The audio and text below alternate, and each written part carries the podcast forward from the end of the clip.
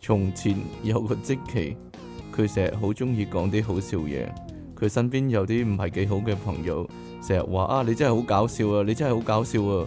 即奇就以為自己真係好搞笑，佢就周圍去講啲好笑嘢。其他人見到呢，話，誒有人話好搞笑啊喎，咁我又要話好搞笑啦，所以個個都話即奇好搞笑。直到有個天真嘅小朋友出現，切你都唔搞笑嘅，哎呀！電腦大爆炸，呢個就係即期的新 get 啦。係啊係啊係啊，歡迎翻嚟新一集嘅電腦大爆炸，繼續有出體傾同埋虎門人類嘅救世主，即即稱其利岸神小姐，係啦，咁、啊正式開始之前呢，呼籲大家繼續支持我哋嘅節目啦，你可以訂閱翻嚟我哋嘅頻道啦，喺下低留言同讚好啦，同埋盡量將我哋嘅節目咧 share 出去，你亦都可以咧加翻我哋 P 床啦，成為我哋嘅會員啦，咁就可以收聽到咧我哋咧獨家製作俾 P 床會員嘅節目啦，喺度包你大飽耳福啊，可以話係。下低揾條 link 咧，可以隨時咧支持下我哋咁啦。咁啊，除咗咧我哋咧嘅錄音節目之外咧，更加要留意我哋嘅直播節目啊，知唔知啊？係咯，非常之重要。點樣隨啊？時都有好嘢益退大家 隨時有驚喜啊，可以話係係咯，吓但係隨時又冇晒冇晒啲驚喜喎，但係係咧，係啦。究竟有冇咧？究竟仲有冇呢個驚喜咧？可能唔冇知噶啦咧，冇噶啦，冇啦，冇噶啦，係冇咯。啦。系咯，好啦，咁啊，今個禮拜有咩事發生啊我？覺得我哋啲 marketing 真係好差。啊我哋 marketing 真係好錯，係啦，人哋啲節目咧，求其擺條靚女喺度咧，就已經幾萬幾萬咁樣咧，係咧點擊率，但係我哋咧已經出盡法寶啦，係咯，一個即期都唔夠啊，仲要擺多個不期出嚟， 但係都唔得，定還是係我哋係俾人過咗一棟咧？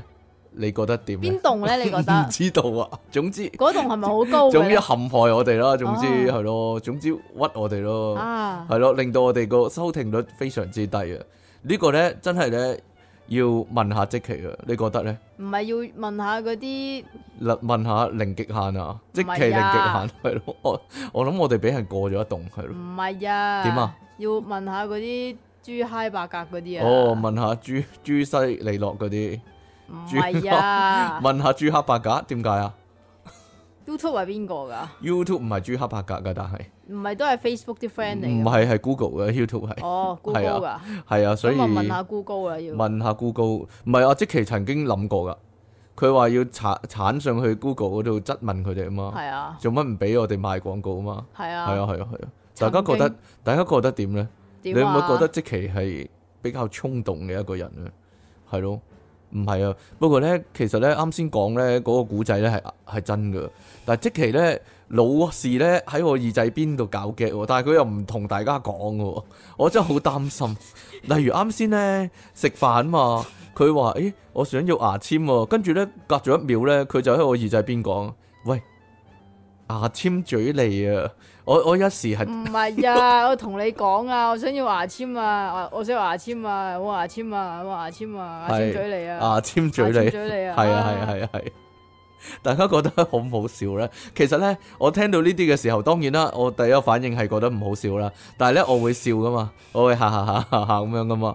咁嗰個唔好心地嘅朋友係咪我咧？即係令到你，係啊令到你以為自己好好笑，但係係咧，啊我會咧對外測試呢個 gag 嘅，因為即期永遠唔會發表嘛，我就幫佢發表啦。咁啊，因為要攞牙籤，我問嗰度啲 waitress 啊，hello，可唔可以俾啲牙籤嘴嚟我啊？但係佢係通常往往咧，我咁樣講咧，佢哋係扮聽唔到噶。佢哋會扮聽唔到我搞嗰個 gag 噶，係我代即期搞嗰個 gag 噶，佢就咁回應咗牙籤嗰部分啊，有牙籤啊咁樣噶，不過冇嘴你啊，佢冇咁講啊。佢心裏邊回應咗你啊，好少人會咁噶，好少人，好少人會真係理會你噶。係嘛？係啊，講真， 係咯。但係大家覺得呢個現象係如何咧？你哋有冇試過咧？其實有好多次嘅，係咯。好啦， 例如喺，例如咧食嘢嗰陣咧要加茶咧，我指住個杯咧話咧啊唔該呢啲加茶啊咁樣，但係佢但係嗰個呢個人。你講㗎，唔係我講㗎。但係嗰個人係唔理我， 嗰個人係唔理我噶。我成日諗咧，其實啲 waiter waitress 咧有冇接受訓練係要即係同啲客互動嗰啲咧，係嘛？即係如果遇到啲客好似即期咁咁分裂嘅，咁要吐槽嘅，係啊咯咁搞笑嘅，佢會唔會幫下手咁樣咧？ 係咯，要配合下咁樣，令到啲客咧賓至如歸嘛，令到啲客都開心啊！ 你你都覺得有趣咧，咁樣係咯，咁樣咁嘛，嗯，好啦。但我發現算吧啦，依家冇噶啦，我就啊 可能依家嗰啲嗰啲侍應全部鄉音啊呢！一嚟啦，唔啊知點解好多侍應都鄉音啊，但係嗰啲係後生嘅喎，搞到好似咧細個咧飲茶咧嗰啲阿叔咧，咪全部鄉音阿叔嚟嘅，啊啊啊啊搞到好似變翻細個咁咯。嗯跟住然之後咧， 依家嗰啲落單全部都 QR code，其實佢哋就嚟就嚟冇得撈噶冇啦，得撈，同埋冇得同我哋互動一下。係啊，係咯，我我諗其實兩大原因，一係就係啲 waiter 嗰啲完全冇幽默感咯。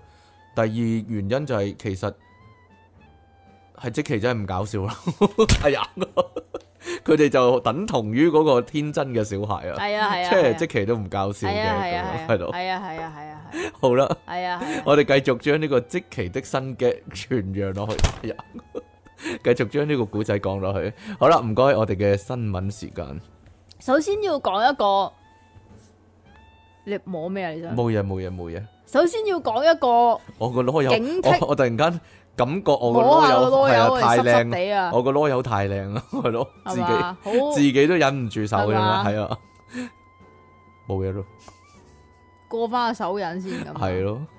但係我真如共壁啊！你唔好話借你借俾你摸啊，我絕對唔會啊，係唔咯，使借啊，係我唔會摸噶，係。好臭噶，好啦，呢度咧，各位關心自己健康嘅朋友一定要聽下啦，係關心你健康嘅朋友一定要聽下。關我鬼事啊！點會唔關你事啫？係嗱，呢度有個廿三歲男人，你又唔係廿三歲，呢呢 part 啊唔關唔關你事嘅。但係咧，佢可樂當水飲喎，日日飲兩三罐喎，日日飲兩三罐就唔係咪你好咯。啊，差唔多啦，點啊？你每日飲幾多罐啊？兩罐啦，兩罐起碼當兩罐啦，啦，係啊，其實三罐咯。唔係。你午餐飲一罐，我午餐唔飲啊晚，我餐午餐冇飲飲一可樂啊，然之後食夜晚食納豆嗰陣時又飲一我罐。晚餐唔係，我午餐唔飲啊，通常咁你午餐飲咩啊？飲 Co- 啡 coffee 係啊，凍啡做咩？你完全你呢啲血液全部都係咖啡因嚟啊，係啊係啊，冇得救啊呢度。好啦，呢度報道咧，就六媒報道，中國大陸武漢有一個廿三歲嘅年輕男子，從小啊喜歡飲可樂，即係你啦，嗯你咁樣，但係人哋嗰個樂齡係廿三年，嗯，你呢？唔知啊，樂齡係咩嚟㗎？可樂年齡，係你幾你幾多年啊？嗯，公布一下啦，四三啊十年到啦，三十幾年到啦，四啊廿九年，係啊係啊係啊，四廿幾年啊？我廿歲開始先成日飲啫嘛，廿歲你之十幾前歲嗰陣時唔飲冇嘅咩？乜機會飲喎。點解啊？我嗰我記得嗰陣時咧，我中學嗰陣時咧會比較多飲誒蜜瓜豆奶嘅椰子。椰子豆奶、蜜瓜豆奶嗰啲，呃哇！呢啲我完全一定唔會飲係啊，喎。咦，日日都飲嗰陣時，咦？中學嗰陣時呃日日我覺得都好飲，臭係啊係啊！啊，係啊好啦，咁呢個僆仔咧，每日飲咗二至三罐，每日飲兩至三罐可樂，以落袋水。嚇年紀漸唔係唔係年紀輕輕就將牙齒全部蛀得亂七八糟。係，除咗咩齒之外啊，我都唔知啊，呢個點讀啊？魚啊，魚嗱，齒字邊做大禹治水個禹？係咯，咪魚咯，是但啦。除咗乳齒之外，唔係，我諗佢應係咪臼齒啊？係咪係咪臼齒智慧啊牙啊？係咯，總之總之係爛晒啲牙啦，全部甩晒啦。後側牙齒能用嘅齒質都所剩無幾啊！嗯咩叫齒質啊？即係發廊質嗰啲啩，我唔知喎。啊，係咯咩嚟啊，成棚牙爛到咧，要全部掹晒去做修復，裝上新嘅假牙。哦，爛到牙肉嗰度啦，啲可樂裏邊嗰啲碳酸同牙齒嘅鈣質咧，佢就會產生反應，因此咧飲完碳酸可樂、碳酸飲料之後咧， 碳酸可過哎樂係咩嚟㗎？喂？過廿分鐘之後一定要去刷牙，如果唔係嘅話咧，可樂嗰個腐蝕性咧就會腐蝕咗牙齒啊！你係啊，啊，你好似陰謀大師啊！點解啊？陰謀大師成日講啊噶，可可樂係我嚟洗車噶 嘛，佢唔飲噶嘛，唔係我冇咁諗啊！係咩？陰謀大師成日話：點啊？哇，椰汁糕好好味啊！咁樣啊，你講噶咋，好啦唔關我事啊！ 人哋睇你唔到啊！冇啊， 我唔需要佢睇到我啊。嗰個男人嘅醫生點解該男子的醫生表示關佢鬼事咩？個醫生係睇佢噶嘛，咁可以講嘅，唉，就係個個醫生咧就話嗯係咧，比較八卦醫生啦。年紀輕輕就搞到啲牙亂七八糟，但係幸好佢前排去去做個矯正喎，因此咧都就就冇咁糟糕咯嚇喎。咁咧，亦都因為呢個案例咧，佢建議如果真係好想飲可樂嘅話咧，就揀少糖或者係無糖。有冇少糖可樂 㗎？冇啊！佢話如果真係想飲嘢嘅話，哦，飲嘢嘅有話冇可以啊揀少糖或者係無糖嘅飲料，適當咁飲用咧。並且睡前一定要記得刷牙嚇喎。嚇嚇哦你咧？我瞓之前梗係會刷牙咯，低難。唔係啊，你飲可樂之後會唔會刷牙？唔會飲完可樂刷牙，即食完嘢飲完嘢唔好即刻刷牙啊！你冇聽過嘅咩？但係佢話咩廿分鐘要刷一刷。佢呢度有個忠告嘅，佢話咧近你非常中意飲嘢都好啦，但係都記得飲水啊，因為口裡面嘅酸鹼值啊，接近中性咧先可以減少蛀牙嘅發生。其實依家好少人蛀牙噶啦，如果點能解啊？咁唔係咯。如果能夠經常飲水同埋做好牙齒清潔嘅工作咧，就可以達成咧飲嘢又唔會嚴重蛀牙嘅方法喎，就係、咁樣啦，係咯，大家要留意啦。不過你啊，唔好飲咁多啊。我覺得唔係，我住晒你。對我嚟講，冇乜問題，我啲你隻牙牙我啲牙好呢好啊噶啦。你啲哦牙咧已經參差不齊噶啦，跟住然之後有一隻仲係銀色咁樣啦。冇啊冇銀色，因為嗰隻假噶嘛。係啊， 係啊，唔係我細個嗰時咧牙周病好嚴重，我啊曾經就咁佢割咁樣甩咗一隻出嚟，跟但係嗰住啲係係細個嗰啲 B B 牙嚟唔噶。係啊，廿幾歲嗰時啊，咦？係咯。因但為係你但係飲跟住我就做咗一個好深層嘅洗牙，嗰嗰陣時好辛苦，啊啲啲牙血咧即係成口都係血嗰啲咧，要要連續做三個禮拜 啊。咁，你以前啲女同你打車輪嗰陣時，咪好辛苦咯。冇冇冇冇啲咁嘅事，係咯，俾我英俊嘅外表算啦，冚住咗過冇到呢骨件。事啊。好啦，呢度呢有一個呢我哋常見嘅消息啦，大家要小心啲。點解我哋永遠講極啊，都有人會咁樣嘅啦，係咯？醫院嘅急症室啊， 有 個澳洲有個小朋友係咯，要去急症室度睇醫生。點解呢？嗯，又係將啲又嘢係咁樣塞啦。咗去後面。啊再講多次，千祈唔好係將啲唔應該擺落窿窿嘅嘢擺落窿窿。一次都冇事。澳洲一個十四歲嘅細路呢，竟然將一個高爾夫球由後門塞入體內，棘到去好深嘅地方攞唔翻出嚟啦。咁阿媽呢，就帶佢去急症室度睇醫生 啦，係咯。真係高爾夫球啊啦，今次但係呢、個 點樣啊？ 但係呢個高爾夫球咧，令到醫生咧冇晒計啊！負責呢個病例嘅醫生咧，試咗六種方法啊！大家嗱聽其實咧住，我有個諗法哈哈㗎哈，就係噗一聲咧就可以將佢撥係嘛翻出嚟啊嘛。喺佢肚度擠佢啦。唔係 啊？點啊？灌佢飲汽水咯，灌佢飲汽水唔係冇啊。好啦，咁啊，搞六佢種勁多嗰啲胃氣啊嘛。係啊，聽住有六種方法，包括咧吸盤，仲有吸盤啊係吸吸盤， 崩管佢啊有個廁所 崩咁樣咧，砰砰砰砰崩佢，係啦，趌起個籮柚咁樣崩佢後面。咁啊，仲有醫用網，但係呢個我唔知係咩啦，環形圈套器係啦，一個圈套啊，即好其似好似叮當法寶佢。係咯，最驚啊！環形圈套戲系啊，咁啊，仲有四爪爪取器，即系呢個似夾公仔啦。講真，噔噔噔噔有音樂咁啊，噔噔噔噔噔噔噔噔咁樣夾，呜嘟嘟嘟嘟咁樣啊，係啦，但係夾唔到啊。回收袋佢同埋找咧，唔找唔住嗰個嘢啊係咯，同埋球囊導管，咩嚟㗎？我都唔知，可能有條管咁樣塞入去，咁咪吸咗佢出嚟啦。但係冇啊，足足嘥咗兩個鐘啦。咁啊，但係仍然咧係整唔徒翻出勞嚟。無功嘅，嗰、個嗰樣嘢啦，高爾夫球啦，仍然咧喺佢嘅乙狀結腸裏面，即係咧大腸同直腸連接嘅地方啊。咁咧問佢咧，佢哋啲人全部話唔好啦，唔好開刀啦，唔好劏佢啦咁唔好啦樣唔好啦啦。咁醫生最後咧諗出一個最傳統嘅方法，好簡單，唔好攞佢出嚟啦。唔冇嘢啦係就係咧開咗一升瀉藥俾佢啊，嗱，懟咗佢。嗱，我都話係呢啲啊懟咗佢係啦，結果咧，哦，搞掂，三個鐘之後咧，成功屙翻出嚟咯。其實咧，以前但係咧，咧有個問題啊，乜嘢啊如果佢開嗰啲瀉藥咧，跟住然之後佢嗰啲佢嗰啲耳咧由邊邊罅罅嗰度滲出嚟，啊唔會，啊，唔會啊，噗一聲整翻出嚟。係？嘛？其實係啊，係咯，可以食嗰啲耳羅果子鹽啊，咩咩紅咩莓，嚟㗎？依家唔冇啊。係啊，點解要食嗰啲啊？誒，幫手屙啊嘛，屙得勁啲啊嘛，係咯。以羅果汁唔係屙 嘅咩？係啊，清熱氣嗰啲啊。咁啊，依家呢個男仔狀況良好啦，腸啦、肛門啦，絲毫無損，唔係大咗咩？ 係咧，哦係咯，菊花都變太陽花。咁啊，而家咧可以出院咯。醫生將呢宗特殊案例咧擺喺咧特殊咩？幾特殊啦，真係高爾夫球特殊咩係咯，定還是有人打入去個高爾夫球？又撲一聲係㗎嘛，唔小心經過高爾夫球場。 但係佢好老實，，佢係將佢自己擠入去喎，佢佢唔講話沖下涼，突然間有個高爾夫球飛入去喎。係咧，係咯，嗰、個人唔老實啊！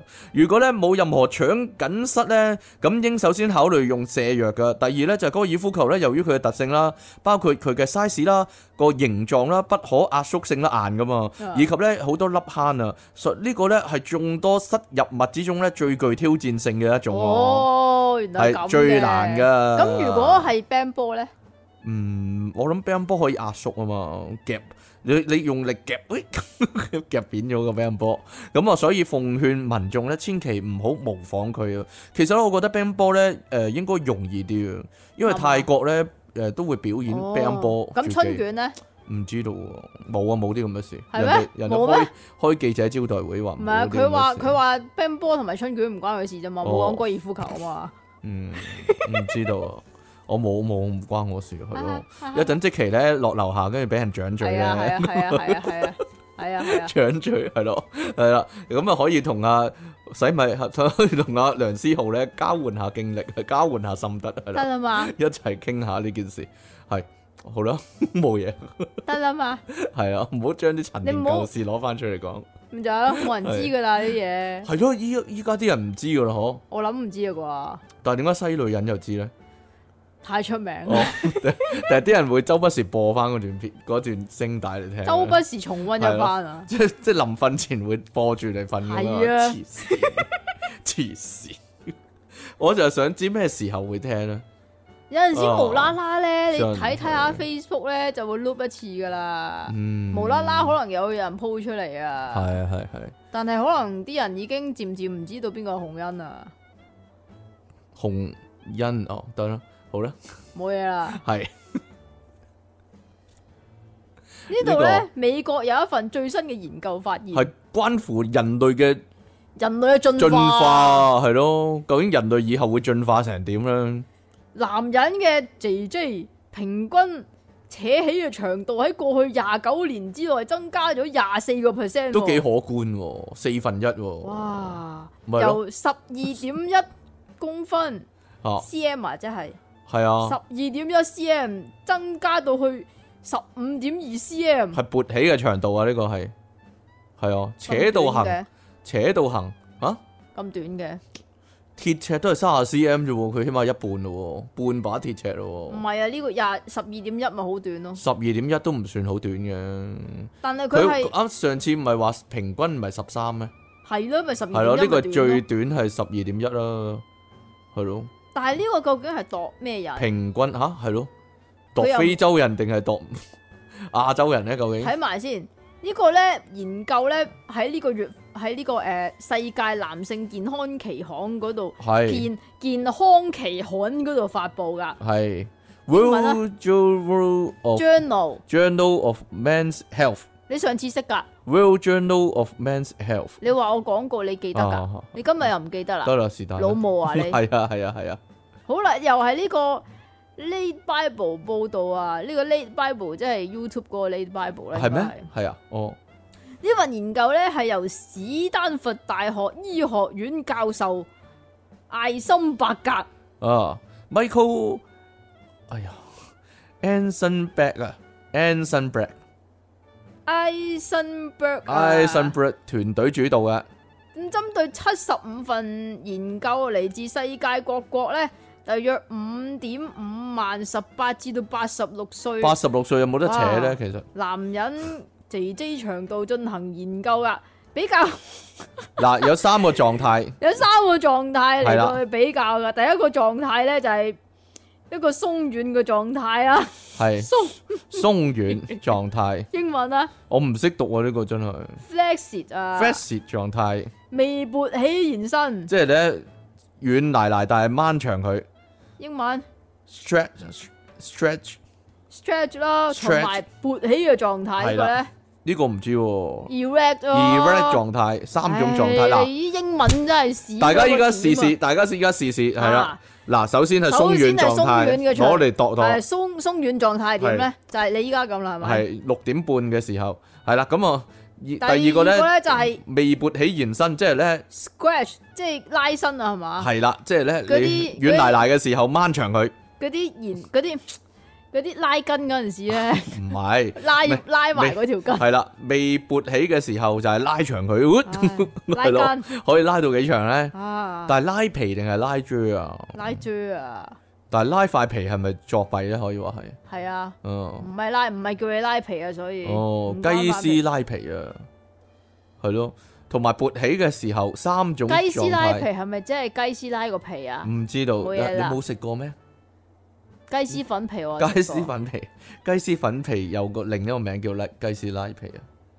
但係係啊我會覺講得真你講緊係雞絲拉咯，即係花絲拉啲 friend 哦，咯好啦，好啦，好啦，得啦嘛。好啦，結果啊咁發樣結現，果發現大家會唔會好驚訝咧？前者前兩前者。兩者即係鬆鬆軟軟同埋未勃起延伸咧，喺呢數十年間咧，幾乎冇出現明顯嘅變化，冇進步嘅，係冇進步嘅，係啦。但係扯咗嘅 J 咧個長度喺廿四年之內，廿九年啊係廿九年之內竟然係增加咗廿四個 percent 㗎。咁呢個艾森伯格咧就話人類生殖系統係就伸直人咗啦。做咩啊？ 類得啦嘛，得啦， 呢個伸呢個係啊伸生殖直系係統到係啊，伸直一咗啊嘢。伸直咗啊！系啊，系人類生物學中重要嘅一環。如今嘅變化意味着人類嘅身體咧，正在發生重大嘅轉變啦。 就大咗喎係啊，進化啦，哦，終於都進 化啦。進化嗰度進化，啊呢個但係佢艾有估計嘅，艾森伯格指出咧，呢、個可能同環境中存在化學物質有關。 可能係係啦，有啲化學物質令你勃勃大咗，有撥撥數啊！係，但係咧仲有另一個原因嘅，而未參與呢份研究嘅德州貝勒醫學院咩啊？利利普普舒爾舒爾茲博士咧。 Larry Lip Lipostritch 係 Lipus Lipostritch lip switch Lips Switch 係啦，佢係咁啊佢離有離譜舒爾茲。哎呀離譜啊，好離譜噶，系啊，得啦嘛得。啦，咁佢咧就估計啊吓，網絡色情咧可能係原因之一啊。睇得太多鹹嘢啦，佢因為，哋因為打得飛機越唔多咧，嗰、係個佢話勃勃起越越多，次拉伸組織拉伸咧就更加係長、啦啊，，即係話咧硬得越多就就越嚟越長，長得越快，係啦，冇錯。咁如果你有個好長，越嚟越所以要長拉筋咯，好重要噶。冇進步喎。但係咧，如果你依家嘅男性有越嚟越長嘅下低，咁要點做咧？呢度咧可能係一個參考啊，係嘛？係咯。啊，呢個咧有個肯亞嘅男人 啊，肯啊！肯亞嘅男人啊，簡直係咧男人嘅典範啊！其實我哋之前都講過啲男人嘅典範嘅，吓，就係娶雙胞胎啊嘛。系啦，但系但呢係個呢一個更上一層更進一步係啊樓可以話係，因為佢娶三胞胎啊。呢個肯亞嘅男人叫做 Steve 啊，佢咧生佢诶之前咧就已經認識咗咧一個女仔叫做阿 Kate 啊，阿 Kate 係咯，咁兩個人咧對 Katy 唔得嘅咩是但啦，Cat Kate ？Katy 唔係 K C A T E K 唔係咩？ Katy 哦是但啦，Katy 啊，咁我直頭 cat 啦就咁，個 Katy， E 字唔發音係點咯。解喎？兩個人墮入愛河之後咧，哦哦輕輕過我啦，咁就介紹點解一定要有嗰啲聲嘅？係因為會咁噶，因為咧嗰、個女仔咧就將個 Steve 啊介紹埋俾佢兩個姊妹啊，一個 Eve 啦，一個 Mary 啊，啲名咁咩嘅？佢阿媽 佢阿媽改名咁 hea 嚇嘅。舊年四月咧，呢、個男人啊就決定一嘢娶晒三條女，係咯。咁但係咧三胞胎姊妹聽住咯喎，都係從事福音音樂相關工作嘅。而基督教裏面呢，其實好少有一夫多妻制啦，只有非洲同埋美國嘅少數教派會咁做嘅啫。即是話呢係可以嘅。咁 Steve 呢，之前呢就已經曾經有過一個老婆，但係呢，佢係好男人嚟嘅。佢話呢，因為唔想出軌啊，所以呢就同老婆坦言啊，老婆，我想娶娶多個娶啊多個係咯，但係老婆唔制啦，所以最後分開咗啦。咁佢自認呢，我天生啊天生就係中意就係適娶合多個㗎啦，適合一夫多妻嘅人啊，係咯？點解呢？因為天生我材必有用啊！冇諗到呢，離開前妻之後呢，即刻就嚟了啦。啊佢先認識咗阿 K 之後呢，先至再認識佢其他兩姊妹啊。其實呢，我諗唔使認識啊。第第日開房嗰時呢，佢簡直好似係多重影婚手術咁啊！係咯揾姊妹嚟到頂包咪得咯，唔係咩？上次嗰個係咁噶嘛。係啦，上次嗰個係咯，佢話上次嗰係扮啊嘛，個係啊家係姐啊扮個妹，係係啊，個妹又扮家姐是但啦，係啊唔知啊唔咯。記得啦。咁佢已經不知不覺已經搞咗兩個啊嘛，係咯。咁我四個人決定咧，慢慢相處一番，睇下適唔適合啦，然之後先繼續啦。咁最後咧，決定四個人一齊結婚啊。而對於咧，大家好奇啊，就係佢哋點搞嘢咧？佢話咧，佢哋自有一套安排啊，三胞胎咧 為咗呢件事咧係制定咗呢個輪奸表嘅。有時間表啊？系啦， 制定咗呢個間表嘅。大家知道今日咧咩輪表到啊？間表、間表啊間表係咯，duty 啊，睇下邊個 on duty ？duty 啦啊係啦？on on duty 冇啊？錯啦，邊個搞啊？不過呢，誒、呃就係佢哋話呢，目前啊有個共識就係唔會再有新，唔會再有新成員加入噶唔會再有新新血啦，啊唔會再有新成員加入噶啦。啲女人咁講啊，我哋三個對佢嚟講呢已經夠晒啦，唔會再俾佢再娶多一個啦。呢、個將會係一個幸福嘅家庭 啦。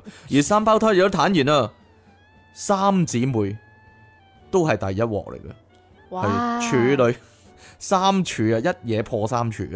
咁啊一，炮三響啊！冇錯，Steve 咧就吹噓佢話滿足佢哋其實冇咩大必了嘅啫，咁樣啦，冇更乜加大大必了啊！冇乜大不了嘅啫。因為佢嗰隻係大必了啊大係啊，更加哦透露咧，禮拜一就會搞 Mary 啦，禮拜二咧就會搞阿 Kate 啦，禮拜三咧就會同 Eve 搞啦，咁每到禮拜六咧就會四個人一齊玩噶啦，四人一起。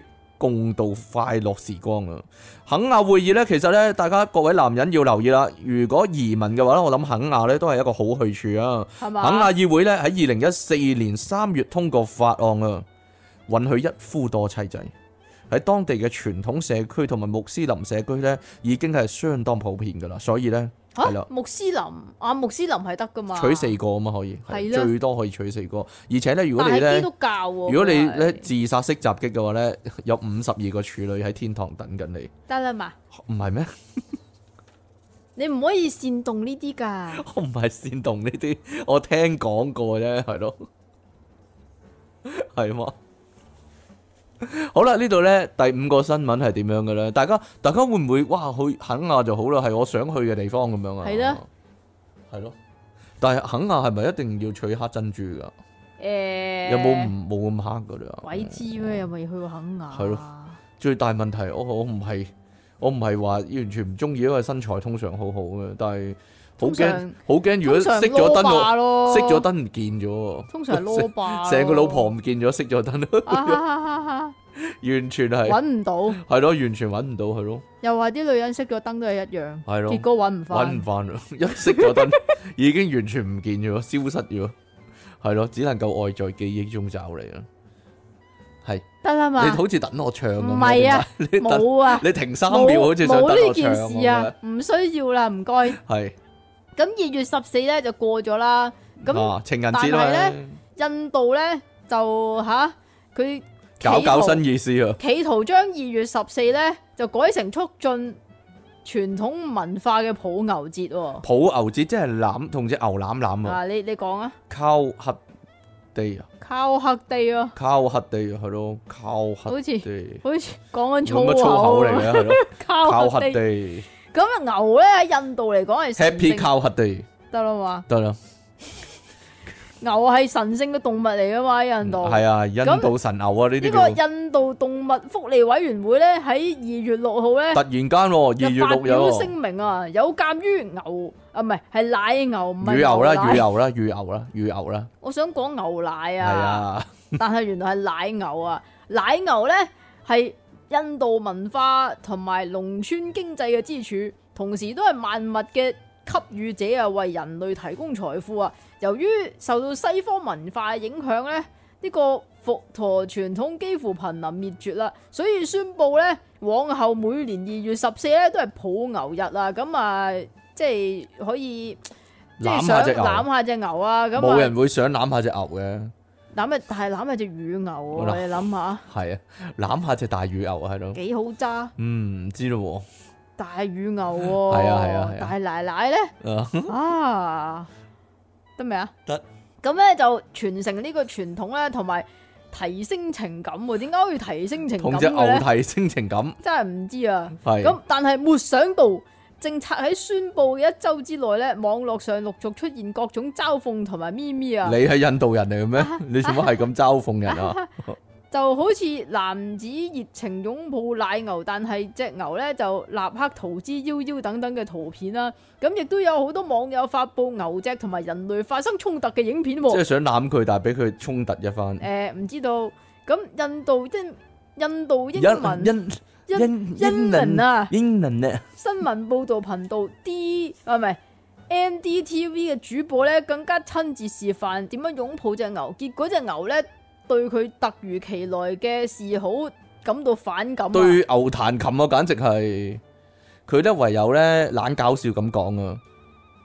你兩 懶搞笑嗰啲你講噶嘛？佢咧咁講啊，要得到人哋嘅同意咧係非常重要噶，係啊，唔係啦係你話攬就攬噶。冇。錯啦，只牛咁所係以呢矜持噶嘛，係咧，喺廣大嘅輿論壓力之後咧，喺五日後嘅即係二月十號，咁啊呢個動物福利委員會咧就正式宣布撤回。係啦，所以咧人哋係宣布撤回㗎，唔係押後㗎。大家咧 係大家咧就可以放心過呢個情人節啦，冇驚無係唔使驚無攬險。牛啊！系啦，唔使搞搞新意思啦，就係咁啦。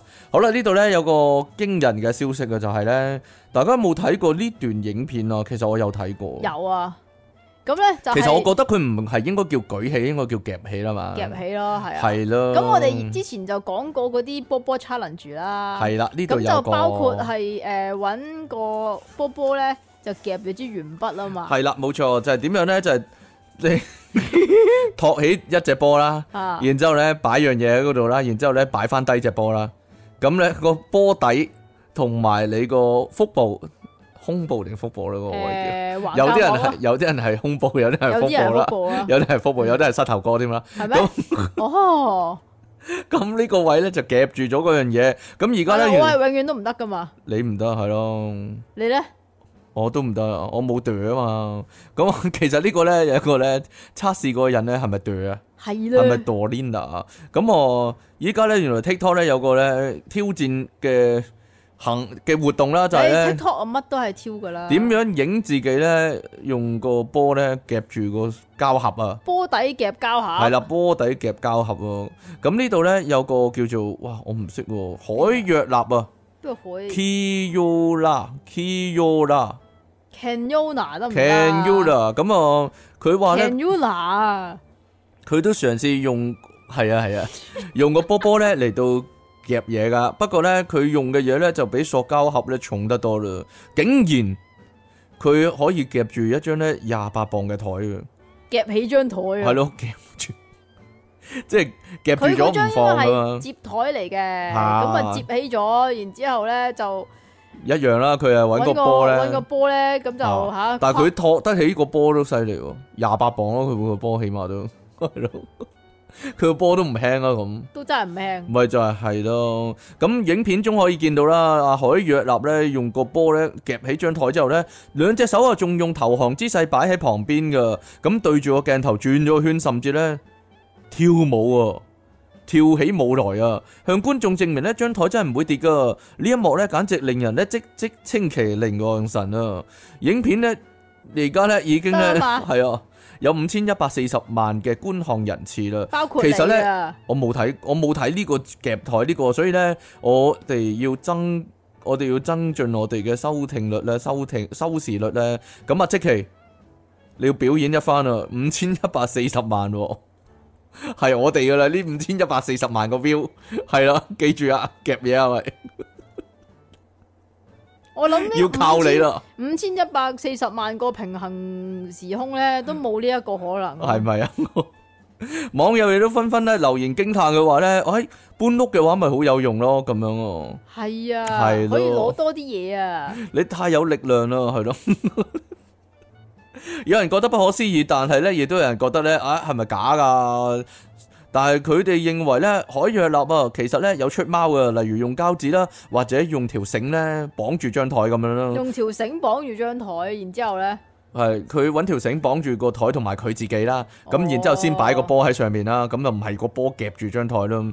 對呢樣嘢呢，阿海若立又出一條片嚟澄清啊！呢一次呢，佢係用一個呢四十五磅重嘅啞鈴啊，係咯，我用手舉都有啲 都有啲辛苦佢用喎，波我舉啊，用波夾住喎，對住鏡頭呢，俾大家確波夾認啊，波喂，夾，係啊係啊係啊波夾，佢我哋又冇 我哋又冇鏡頭影住，你點啊你 冇用喎咁樣。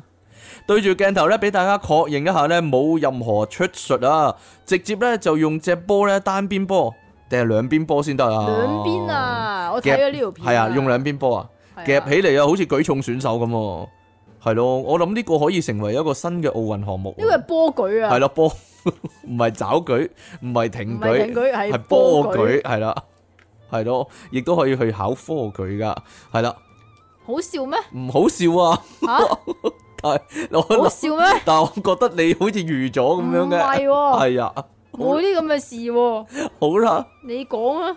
好啦，究竟即期嘅嗰個號召力啊，有冇呢個人咁勁咧？真係嗱，就即係咁，係依家咧就好興 QR 曲啊嘛。係啦，咁啊，你見到 QR 曲咧，就都應該嘟一嘟佢噶。係咪啊？咁睇下有咩所以事呢發生啊？係啦，麻煩大家如果喺聽呢個節目嘅途中見到個 QR 曲咧，都可以嘟下嘟佢一嘟喎係。啦， 冇錯，嘟咁下我哋個 QR code，好似呢個係人咁啊，呢度咧就因為咁樣啊，因為依家興直播啊嘛，嗱，咁啊直播啊可以同觀眾互動一番啦。係咁我哋嘅直播咧，其實都有 QR 曲噶喎。係啊，亦都可以用 Super Friends 啊。係啦，用 super chat 咯，係咯。呢唔係 Super Chat，依家呢度就係 Super Fans。但係你覺得咧呢個直播咧算唔算犀利咧？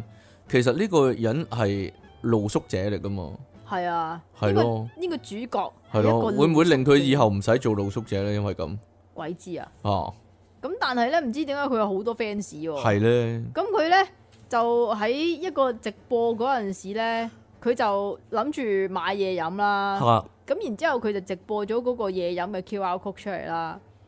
咁點知咧就 show 咗出嚟一陣咧，就即刻唔知邊個幫佢俾咗咯係咯，即刻幫佢俾咗唔使一秒鐘啊，喎。咁佢咧就話自己係最先進嘅乞兒喎。係講啊，最最先先進進嘅嘅黑黑二，最先進噶二係咯，得啦嘛。最先進噶二係咯咁呢個呢係日本影音平台叫做 Nico Nico 啊， ，Nico Nico 佢嗰、個嗰、個人叫咩名啊？喂數啊數啊，數啦，係咯草花頭做數學個數，係咯，唔知點讀。唔知點做數啦。係咯三十一歲，日文名你點會自咁識自讀稱啫？已經十二年冇做過嘢啦。咁目前呢，就喺日本代代木公園嗰度呢，過住露宿嘅生活㗎。係咁呢，佢呢就喺即係佢直播嗰陣時呢，咁就去呢、個啊自動販賣機嗰度呢。日本周圍啦，係咩？系啦，咁啊諗住嘟嘢飲啦，咁啊用 QR code 啦，咁然之後咧，佢話咧彈個 QR code 出嚟咧，即係佢佢每一個都試下，例如嗯哼拉 Pay 啊、拉 Pay、拉皮即係拉啊拉嘅皮 Pay 啦，啊，同埋 Pay Pay 啊、係皮皮 Pay Pay，係日本嗰啲啊嘛，係啊，仲有嗰啲微信啊嗰啲嘢啦，幾乎每一個行乜行動支付方式，即係每一個 QR code 咧都有熱心嘅 fans 幫手俾錢喎，可以話係行動支付全制霸，好犀利啊！係啦。 點解我哋冇呢啲 fans 嘅？香港唔興啊，可能係啊。佢自己同埋啲 fans 咧都笑住咁講，佢話呢個係最新型嘅黑土黑食方方式啊，大種大種黑衣係咯，黑土啊，黑土點啊？講啊，有咩嘢講啊？ 有咩好笑嘢講啊？你講啊黑土冇嘢啦，吓冇嘢點啦啊？，拜點啊？拜，點啊？冇嘢啦，好點啊？冇嘢你啊，講啦， 好想知，好想知啲聽眾會唔會覺得好笑嘛？係啊，不過我我覺得咧，啲聽眾無論你講乜都都覺得話好笑啊，好笑啊，即奇咁樣噶咯，係哦，知點解啊？點解啊？佢哋佢哋好似我咁樣啦，對你無限縱容啊，簡直係啊，咯係啊，係啊，係係啊，咯，我真係咧想快啲揾到嗰個咧，即係天真無邪嘅小朋友，你一夜拆穿你啊！啊，你補習嗰度嗰啲人可能會啊， 你唔好笑嘅咁樣啊，同你講唔係喎，佢哋笑噶喎，係啊，係啊，你你講咩令到佢哋笑咧？曾經你可唔可以分享下最後？講咩佢都笑喎。例如咧，我話好點啊，大佬咁零碎， 求其講啲佢哋笑到碌地嘅嘢啊，喂，鬼記得咩切大佬係啊？嘛？咁因為你每個多每任何講嘅嘢都好笑啊，係啊因為係啊係啊係啊，每一句都係 get，係啊係得唔啊，得？唔得，真係唔得， 做到你咁啊，真係唔得啊，講真。係啊，係咯係啊，好啦，咁我哋咧今日嘅節目時間去到呢度啦，新聞就講晒啦，係啊，係啦，有陣時會咁樣朗口啊係啊，朗嘛，口，係啊，呢個高超技巧啊，你講嘢嚟講嗯係嘅啊係啊，我哋咧今日嘅題目啦，今次嘅題目咧就會係咧一生人之中啊，起碼想講一次嘅對白，係咯，一生人之中起碼想講一次嘅對白，係啦，咁啊，如果咧即其兩神留低嗰啲金句咧，你哋真係好想咧喺日常生活中講咧。就記住話俾我聽，你想喺你會諗到係乜嘢時機可以講係咯，因為即其咧本人比較咧係一個超現實嘅人啊，係嘛？係啊，佢唔係生活喺現實世界，我成日發現 啊，佢係一個好戲劇化啦，同埋咧想像自己喺電影世界裏面生存嘅人，所以咧係佢點啊佢係周不時都可以講出一啲咧正常人唔會講嘅對白，係係咯，啊，係啊，係啊， 正常人你自己諗下啦， 日常生活中有幾可會講呢啲咧，真係係咯。你咁即係過一棟啫，係咯，即係我我諗除咗呂良 偉係咯，嗰啲劉德華都可能會 講係咯，電影裏面係 咯，呂良偉會講係啦，周潤發都會講啲舊啲嗰啲黑社會片咧，係啦，咁啊，但係即期咧係現實世界可以講到出嚟嘅呢啲，唔係正常人可以做得到噶，係咯。 得啦嘛，得啦， 大家諗下，有啲咩嘢你係好想咧？有啲咩對白啊？喺現實世界之中，你真係好想講一次嗰啲，係咯。咁我當然啦，好多啦，係咯，好多但係冇 機會，好多但係冇機會講啦，係咯。我成日會想講噶，你哋就算啦，唔好理我啦，咁樣啦。但係真係冇乜機會講咯， 呢啲漫畫漫畫中常有噶嘛，呢啲係咯。好啦，咁啊，又或者嗰啲咧，好兄弟係咯，有今生冇來世嗰啲咧，講波就講咯，講波會講咩？係啊，有今生冇來世啊嘛，我我成日覺得呢個咧係陳達人會講咯， 點解啊？佢係又係呢種人嚟嘅 咯，係咯，你你對佢太多幻想啦，奇怪嘢咁樣係咯。好啦，咁我哋咧下次翻嚟咧就會講呢個題目啦。咁啊，踴躍來信啦。咁我哋好需要你嘅來信，尤其呢種題目啊，係啊，尤其呢種題目，我哋會用我哋嘅方式幫你演繹出嚟。 係啦，做咩啫？咁靠你咯喎，啊，即期啦，梗係靠 靠你咯講演技呢啲嘅即期啦啊。話晒即期真係上過大人幕噶嘛，係嘛？點啊？嗱， 我哋下次見啦，拜拜。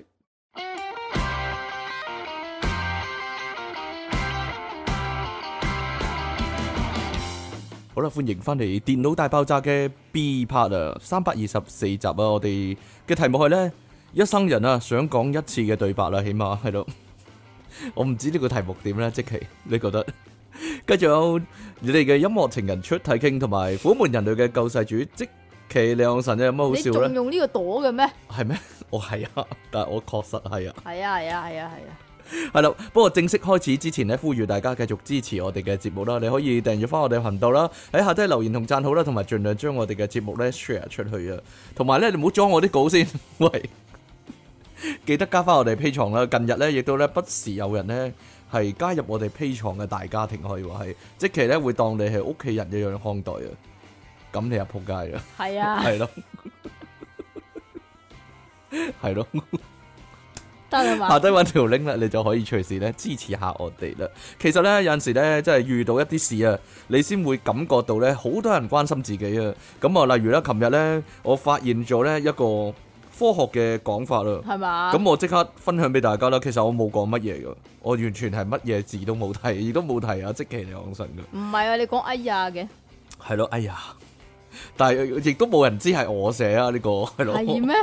佢係咁樣講嘅，佢話咧有啲人咧好中意講冷笑話喎，明明咧唔好笑，但係就覺得自己係搞笑大王喎。造成咁樣嘅行為嘅原因係咩咧？其實我覺得呢個咧類似恐怖醫學嘅，係佢嘛個解答就係話咧，誒、腦袋中有損傷喎。佢話其實咁樣嘅人咧係前額腦損傷喎，所以先會咁前喎。額葉啊，係哦，你係咪啊？管理記憶嘅嗱區域有損傷㗎嘛。但係咧，我我冇我冇講任何嘢啦，其實我淨係貼呢幅圖啦。係嘛？有廿九個人咧係關注呢件事，咁好多人咧喺下低留言咧就話：哎呀，即奇咁樣咯，係啊 係啊係啊係啊，冇人講我喎， 全部都係啊講你係喎啊。個 sorry to hear that 呢樣神喎，咁樣喎，係咯。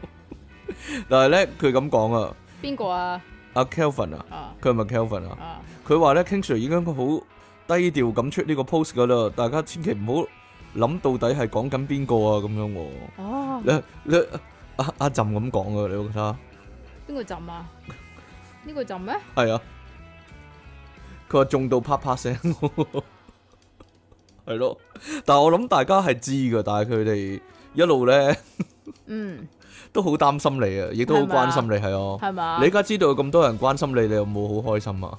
關心係咯個腦嘅健康係啊，哦嘛關心你係咪撞親個頭嗰前前啲？額葉嗰啲啊，你係咪整親嗰啲？係咯，比較唔係喎，應該係你個腦先有事。點解咧我成日請都問拍你個頭 係啊，係啊，係啊。啊，我諗咧，你就係咧自己個腦有事咧，所以想打埋我打壞埋我個腦係啊啊。但係可惜係咧啊，係咯。點啊？鐵頭功係嘛？ 唔係， 始終都係啊！你講嘢咧，唔唔唔得啦，係咯， 唔夠搞笑嗰啲啊，係咯。係啊係啊係啊，好啦，今日咧就係咧想講一次嘅對白啦，但係我唔知點解諗嚟諗去咧，好多咧多數都係用嚟鬧人嘅，或者比較負面嘅説話，好嘢又唔會想講嗰啲人。咁你講得好先啦，我因冇為啊比較少就冇乜冇咯，啊，冇乜喎。嗱，首先唔係通常冇乜比較 mutual 一啲啦嚇吓，就係啲女人唔知道講咩嘅時候咧啊哈哈哈，即係對住個男人唔知唔講咩嘅係時候好想咧，講喎，但係你冇乜機會講喎。係咩？係啊，當個男人唔知啊想點嘅時候，個女人又好苦惱，其實又係要挖啲嘢嚟講嘅時候，即係大家都冇嘢講嘅時候，咁、個女人呢就會講話：你餓唔餓啊？我煮個面你 食啦，點解個個都講呢句嘅？點解？ 點解個個都想講呢句咧因？為唔知點解睇翻好多戲呢，吓，都會出現呢個情景。你覺得係咪？你覺得係咪啲人係抄周星馳嘅咧？你印象中係邊個講先嘅咧？唔係㗎，唔唔係係周劉星嘉玲講先嘅咩？唔係啊，但係呢個係最出名嘅一個先嚟，點解啫嘛？哦，係咩？我我我以為一路都係，我一路都係以為係大內密探零零發先嘅添。講咁真，周星馳嘅戲咁，求其一句都可以做名句㗎啦，都可以做金句啊嘛，係咯。 唔係，我想講呢個先啦，啊就係阿媽好想講嘅對白啦。但係咧，啊當然啦，你要先係阿媽，你先有機會講啦。啊！同埋咧，佢係我我成日懷疑嘅，嗰啲女人係咪一路處心積慮，就係想有朝一日可以講呢句對白嘅咧？係嘛？係啊，你講咯，你演繹得好啲啊，點解啊？因為你成日聽呢啲啊嘛，係咯， 係啊，係啊係咯係啊係啊你由細聽到大啊嘛，阿係啊媽就對你講呢句係啊啦，老母通常都係咁樣同我講啊。係咯，啊，你睇下邊個啊，幾叻啊？你睇下你啊，好心你又學下人啦。係咪啊？有有邊個未聽過呢 句説話咧？其實係咪一一做阿媽咧，你一生仔啦，啊？咁你就突然間識得講呢句嘢咧？係嘛？一屙佢出嚟嘅 係時啦候就，啊，你睇下邊個啊？係啦，曉閒啦已經 咁係啊樣啊係啦嘛，？你睇下你啊，仲啜緊奶 嘴。係咪啊？我好懷疑嘅真係，啲女人其實係咪未有 B B 嗰時已經諗好啊？我有機會一定要講呢句啊！其實咁係做人女朋友嗰陣時都已經咁樣同條仔講樣嘅。係咩？唉，你睇下邊個啊，買車啦，你睇下你啊， 咁點解仲要溝佢啫？ 咁佢應該溝佢買咗車嗰啲啊嘛。溝唔到係啊，好，仲有你啊，緣分嘅問就題都係你阿媽中意講嘅邊個啊？呢個啊。係啊，同我跪喺度啊，斟茶認錯。有冇對你講過咧？唔敢對應該你，有唔啊 敢對你講，但係你唔會理啦。係當然啦，係咯，系啊系啊系啊，會唔會咁啊？不孝女咁樣啊？唔會啊，嗬？唔係扑街女咩？仆街女你，但係呢個係事實嘅陳述啫，唔係屌 乸星咩？屌下星係你啫， 係咯？或者呢啲啊，呢唔係啲啊，啊，係我阿媽遺傳咗我阿公啊，一琴日屌乸星啊咁啊，點解你咁明目張膽講粗口嘅咧？ 其實呢個唔係我哋節目嘅風格啦，雖然我係都嘛雖然我都會講啦，呢個咧，屌乸星係粗口嚟嘅咩？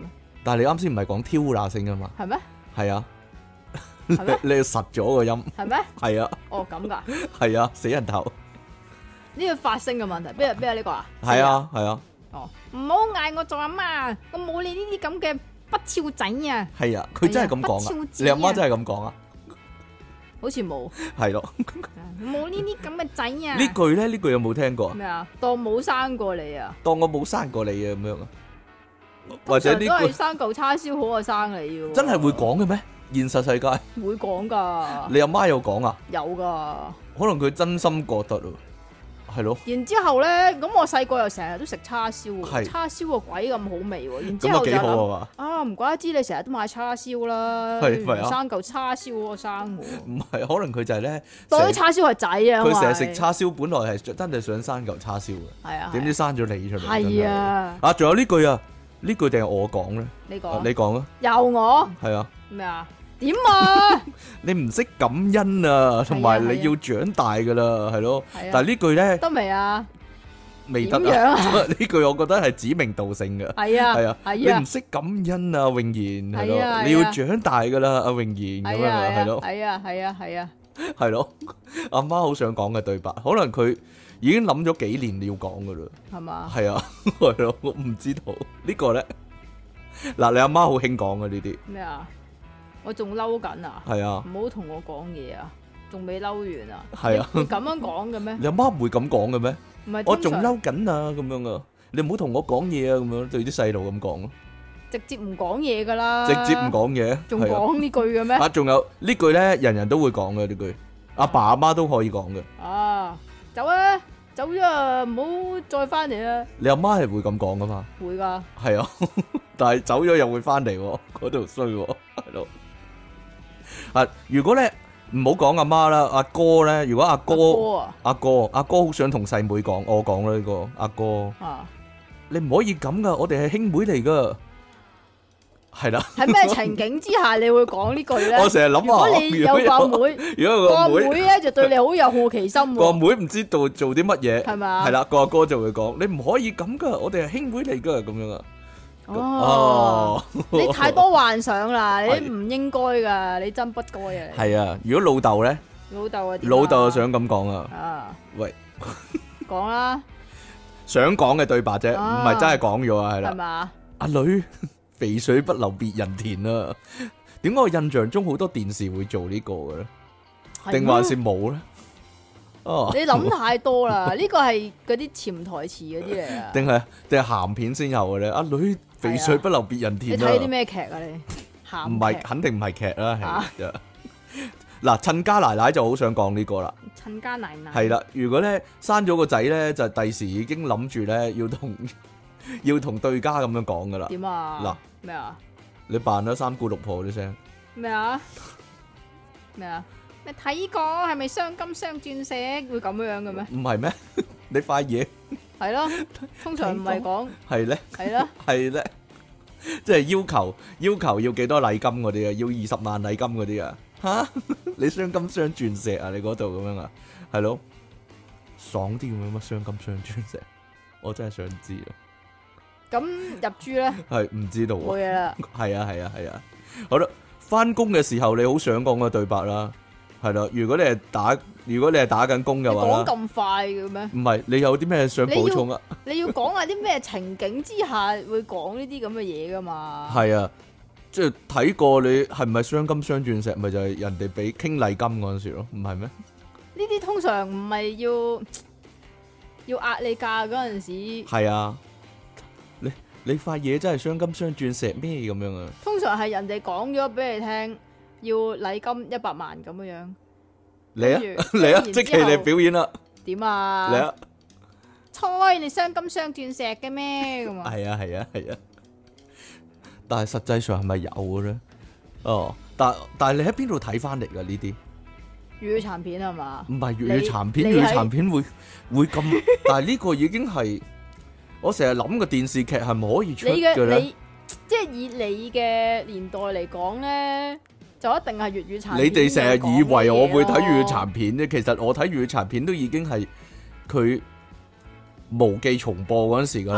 啦，即咪就係係咯深，夜時段咪嗰就啲係啊咯，。咪就係咯。但係我成日覺得呢個咧係現代嘅電視劇有㗎，但係你舊陣時點會啫？其實呢個已經即係嗰啲處境劇嗰啲愛回家嗰啲，類似咯嗰。啲食屎陳師奶就會講啊。你唔覺得呢句已經係楞住係鹹濕嘅嘞咩？有個暗語係嗰度傷金傷鑽石啫，係，咧， 係咯，又未至於去到鹹濕嗰一 part 嘅。係咧。啊，點會佢出得街嘅咧？但係實際上係咯，嗱，翻工嘅時候嘅對白啦，啊， 通常你會咁諗啦嘛，諗啫，唔係真係會講啦。啊我諗現實世界冇人講啩。啊依家係我炒你，唔係你炒我。即其，你嚟啊！嗰時咧，你辭職你係點樣噶？你係寫我唔做咁樣啊？ To whom may concern, I quit. Bye。你咁樣寫 嘅真定假啊？咁咁簡單，我唔做啦咁樣噶，寫好大隻字喺張 A4 紙度，係啊，I 我唔 quit 做啦，拜拜咁樣啊 Bye。，係咯，或者或者呢句啊，點啊點啊？呢句啊，即其咧好想講噶，你啊，梗唔係咁 啦，我唔我唔撈啊，跟住就係你壓招啦咁。你廿招啊？，你自己做晒佢啦咁樣啊，係啊，咁中意做做做做做晒佢啦自己。係咪啊？好啦，呢個當然啦，呢個就係俾老細鬧完之後啦，就會咁樣啦，就會想咁樣講啦，但係多數唔會，多數唔會咁講嘅。嘅。多數唔會咁講嘅，咁你試過最激烈炒老細嗰鑊係你係點扮講啊？門咯，好大力出出老細房嗰種，好大力咁扮門。咁你要講一句嘢，然之後先扮門噶嘛？唔講喎真係，我企起身跟住嗱行，出原去來原來就係砰咁嘅樣 噶啦，呢啲金句咧係戲係先唔至用會講出係唔會口啊用，，係用係唔根本到啊上唔會講係㗎。用唔到啊，係通咯。常有啲咩突發情況咧，但但係個老細嗰陣時咧，個老啊細咧係個主任咧係女人嚟噶嘛，咁點啊？佢目定口呆咯，佢又佢又唔會佢又唔會叫翻我轉頭啊， 又唔會又唔會點樣啊咁樣咯。我諗佢真係驚我咧，如果丙佢咁點算嘅？ 係咯， 我諗佢真係會咁，我諗佢真係會咁諗。我唉，濑廿嘢啦，廿零歲嗰陣時係啊，濑嘢啦，會唔但我會廿零歲嗰時俾人都。接放工咧？係咁咯啊唔會噶 嘛，唔知喎，好棒一聲，跟住跟住咧，佢佢鬧鬼我嘛，咁我起身砰咁樣撞門出去，扮門咁樣走咗咧，啊出咗去，跟住好大力咁扮佢個門咧，然之後我話我攞架走咁咯，跟住冇人敢阻我咯， 跟住我嗰日走咗咯，咁咪走咪走咯。係啊，冇嘢啦，哇，冇嘢啦，算啦，後但係生後生嘅係時啊候，但係你喺嗰個過程啊，嚇你有冇有用啲咩金句嚟彈佢啊？冇喎。咦。冇 喎、粗口都冇講啊，因為我比較唔講粗口，咁似即期咁爛口係咯。嗰啲咩？你咁樣真係越權啫。唔係啊，呢呢、個 呢、個好中意咁講噶啦。咩啊？呢啲嘢唔係我跟開，呢啲嘢唔係我跟開。有冇人未揾工、未畢業已經諗啊？有冇機會講呢句呢？肯定有機會啦！呢啲嘢唔係我跟開呢句一定係呢啲嘢唔係我跟開，會唔會做埋手勢係呢？啊！係咯，呢 啲跳埋咁啊呢啲嘢唔係我跟開，應該係每日都會聽到。係咪啊？我覺得？係 啊！你幻想 啫，低能，現實世界冇一呢啲咁嘅開嘢啊。會嗰陣時，呢啲嘢唔係我跟開。係啊，係啊，係啊。一有啲咩爆鑊嗰陣時，呢啲嘢唔係我跟開。繼續想像啊其實你唔係㗎。啊點樣啊？真係會㗎。真係會啊！你覺得唔啫係啊！爆鑊嗰陣時係真係會㗎，啲 I T 嗰啲咧。啊，就會同佢講呢啲嘢唔係我跟開㗎，但係唔會唱出嚟啊，低能。或者老闆啊，最想講嘅對白啦，啊就係呢句啦。咩啊？因為咁咪你講喎， You are fire。其因為實佢扮特朗普啊，其實依家仲有冇人知咧？講真，佢做完總統之後，係咪仲已經香港係冇人知呢樣嘢咧？嘢咧，點會唔知啊？講真好，細個我我一集睇都冇睇過《嚇，飛黃騰達》啊嘛，係啊，係咯，係嗰個係特朗普嚟噶嘛，係啊，哦，但係我冇睇過呢個節目，但係我有睇過個預告咯，我睇過明珠個預告咯。You are 但係唔 fire 知啊咁樣點咯解次次我擰過去嗰邊咧，佢都係講緊呢句。 因為佢係好頻密咁講呢句，好明顯低能淘汰啲人嗰陣時啊嘛，You are fire 咁樣啊嘛，好有型啊嘛，係咯，又或者老闆好想同女職員講啦，誒，咁就睇下你識唔識做啦，咁樣啊，係嘛？係啊。啊，係咪老闆好中好想同啲職員講咧？係咯，同啲女職員講咁你咧你作為老闆，你會同你你會唔會同你個女女職員講呢句啊？女職員啊係女職員女職員講嘅，咁係啊你睇下你識唔識做係啊啦，咁樣啊。係啊，都係咧，好明顯啊！我哋係俾電視荼毒咗，可以話係。係啊 係咯，俾某個台荼毒咗或者或者係秦沛講噶呢啲，係嘛？唔知咧。咁我睇下你識唔識做啦，咁樣啊，佢通常唔係講做㗎，佢係係咁啊睇下你識唔識 do 啊？ 係啊，哇，嗰個年代啊，係啊，鹹濕佬年代啊，鹹濕佬老細啊，係咯，即係秦沛，一係就嗰個咩啊？嗰個一鹹係濕嗰個叫咩啊？鹹濕嗰個 叫做咩啊？單佬嗰大口清，唔係大口清都會唔嘅，係，突然間唔記得咗佢個名。嘈查你嗯啊！嘈查你係啦，嘈係查啊你肯定會講，係咧，咁就睇下你識唔識 do 啦，咁樣啊。嗯，係陳積都可能會講，但係你唔知邊個係陳積啊？算唔啦，知晏國良哦，係啦，哦，感覺上佢會得啦講得係啦，啦，知啦，又或者咧老細會同男職員講咧就講第二樣嘢啦。講咩咧？呢個呢個 啊你嚟啊，咩啊？呢呢個好明啊秦沛講啊，個秦沛講過我都好耐冇啫，試過但梅係開二度啦但。係唔係同男職員講噶嘛？佢係同男職員講啊，佢搞咁完你啊要嘛，咁你要做完某樣 嘢，佢你做完先講係啦噶 嘛？佢搞完阿張文啊，跟住啊啊嗰個男職員話啊老細，你睇嚟好精神喎咁樣啊，係咯，佢話 我都好耐冇試過梅開二度啦，咁你如果喺現實嘅話，你幾係冇時？機會，你幾時會個老細同個男職員講啊？我都好耐冇試過梅開二度啦，咁啊點啊接兩張單啊？ 你有冇睇過嗰啊套戲㗎？其實，誒應該有嘅。但係你唔知點解好有印象啊對呢一幕，因為你成日講啊嘛，係我係係成你日嘅問講，題咯，係我其實我講嘅呢句就係。係咯，係啊係啊係啊係啊係啊，男女之間會講嘅對白啦，其實係咪啲女已經即係拍拖之前已經滿處心積慮係想講呢啲嘅？我真係想知，你點咧？嚟啊，女人講嘅呢句，哦，你係咪同佢有路？ 你你你要逼逼逼問咁嘅感覺啊？哦，你係咪同佢有路啊？會咁嘅咩？你啲師奶八婆嘅講法嘅誒，都係嘅，係咧？點解你永遠都諗啲女人對白都係師奶八婆咁樣咧？因為成日聽啲女人啲聲都係師奶爸爸。係啊係啊係啊，你自己 你自己就係師奶八婆，或者啲女會咁講啊？講咩啊？點唔 啊？係咩？會真係會咁講嘅咩？你你嚟啦，俾人睇到，唔點好解會點解會俾人睇到嘅？唔好咁啦，俾人睇到啊咁樣啊。你呢？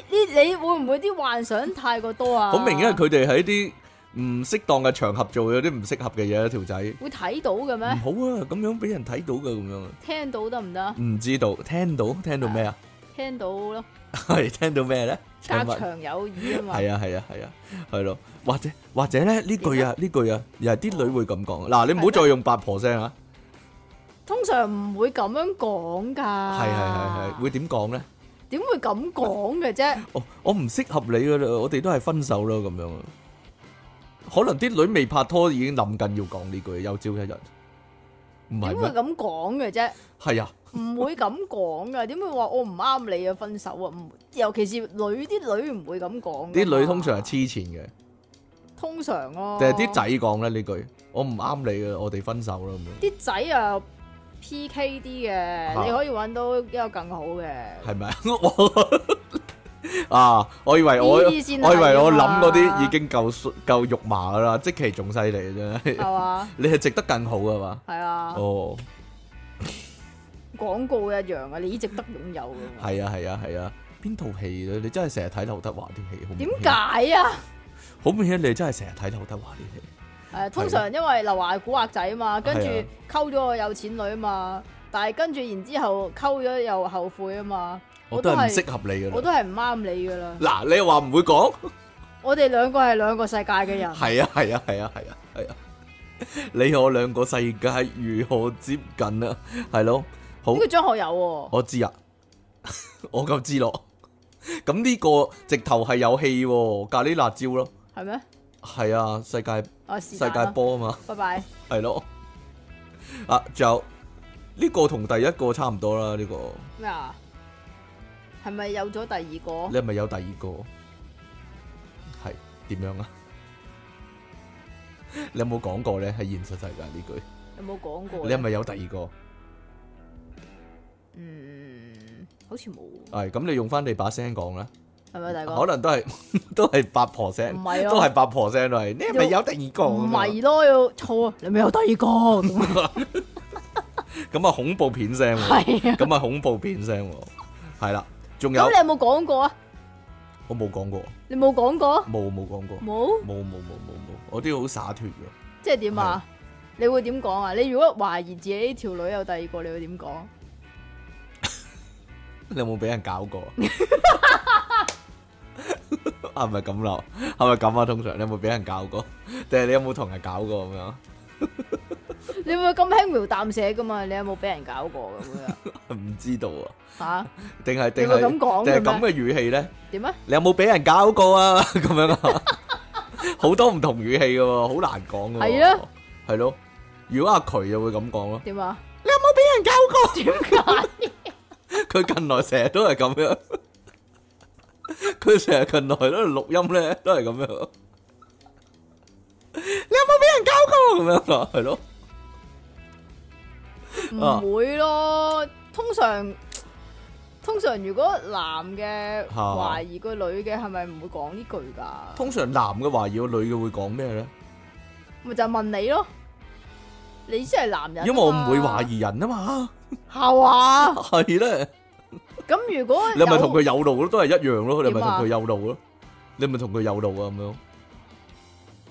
但我冇講過啊，現實中冇咁嘅直接就機會，直接就撇啦，拜拜咁啊都有可 能，最有可能係咁，又或者咁啊，所以就係話咯，唔會講嘅呢啲嘢。係啊，解釋嘅時候會咁啊，啊，你誤會啦，我哋冇嘢噶。嗱， 呢句可能真係唔現係實中會有咯，係唔啦，係咯，係你誤會咗啦，我哋係通常冇嘢噶。你一低能㗎，係通常一句黐線㗎你，咁係啊然係啊之後走係啊咗去㗎 啦，定還是係咁咧？反而係啊，係啊係啊係啊係啊，我同佢有嘢啊有嘢啊係啊好多嘢啊咁樣啊。 係啊，係咯，就係咁咯。定還是係咁樣啊？應該你唔好亂諗啦，傻豬嚟嘅。咁得唔得啊？一個升龍拳升走得佢，唔得啊？ 咁樣唔得啊！你唔好亂諗嘢啦，係啊自傻豬嚟己傻㗎豬嚟嘅，你傻真豬係嚟嘅，我點會同佢有路咧？係啦，咪就係咯，傻應該係豬咁嚟樣嘅，我點會有第二 個咧？係係係咯，嘛？你最好噶嘛，傻豬嚟嘅，你真係你胡思亂想嘅你都一巴車過去。係啊，我啊覺得得嘅呢個。你試下，我我不停咁樣講，任任何情況都咁講啊！傻豬嚟噶，傻豬嚟噶都幾好喎。傻豬嚟嘅點會係啊？點會咧？哦，唔係啊，其實未拍拖嗰時咧，成日咧都會幻想嘅好多嘢， 啊，即係喂對方食嘢嗰時咧，嗯妖食蚊蚊咁樣，嗯蚊蚊咁樣。跟住就會講嗰句，嗯，唔好咁啦，好多人睇到嘅。係啊係啊係啊係啊係啊係啊係啊啊！好嘢好嘢好嘢，你真係活學活用啊！你真係，唉，冇錯就係咁樣啦啊係，，所以呢啲係唔會講嘅。即係啖先咁樣咧。啊，冇啦，好多人睇到啊。咁係啊，係啊係啊係啊係啊係啊係好啦，仲有細個睇完電視劇成日會幻想講嘅啊，啊，究竟呢句係咩版本呢？你有權保持緘默，不過你講嘅每句说話都會成為呈堂證供，係邊句先啱呢？定係咁講呢？而家唔係事必要你講，你係聽邊句呢？兩句都有你有權保持緘默係咪真係會講呢？但係你有冇俾警察踏過？喎，冇啊，黐線！ 佢會 唔會你有講權嘅呢保？持緘默。定還是而家唔係事必要你講，不過你講嘅每句说話都會成為呈堂證供。句啊定係好配似音劇先會講嘅咧。呢句簡單啲喎，哦，但無記啲劇係講邊句咧？其你不實如試下再簡化一啲啊！點樣再簡化一啲啊再咧？再簡化一啲就係、你依家講咩都會成擺上庭 啊 係啊係啊係啊係啊！唔係喎，我諗佢哋要背㗎呢句。但係依家啲人唔係好識字啊，可能背唔到啦。針密個針字都唔識啦嗱，咁鬼難系咯，係 咧，我懷疑佢哋唔識。佢哋可能講嘅保持鹹默啊，係係係。啊，你你有冇幻想過講呢句咧？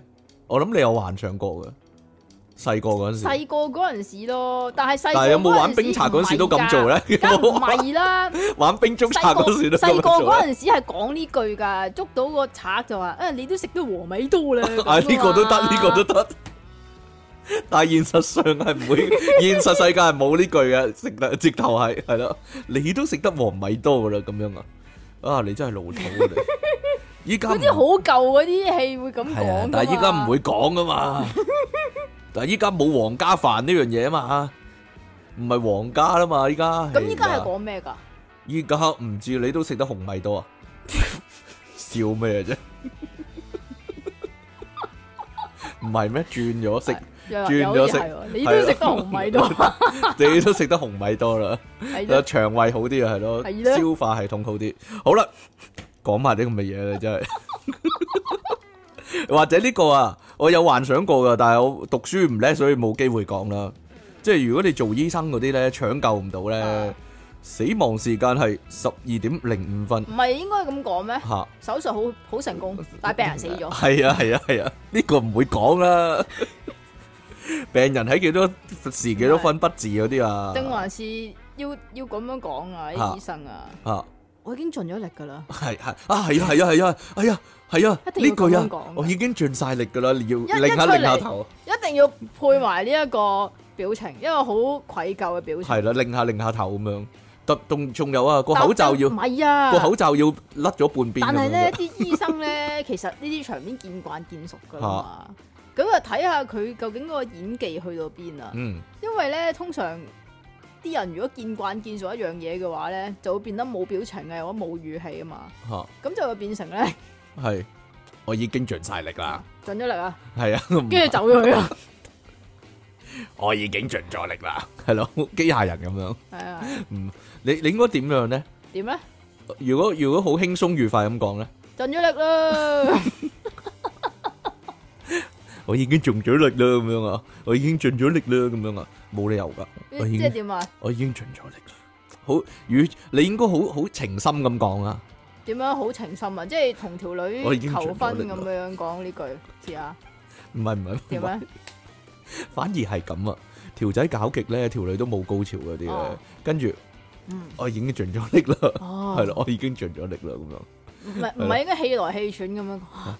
我盡咗力噶啦，係啊係啊係啊係啊係啊！誒，你幻想得太多啦。係係嘛呢句啦，即其實有諗過講啊。咩啊？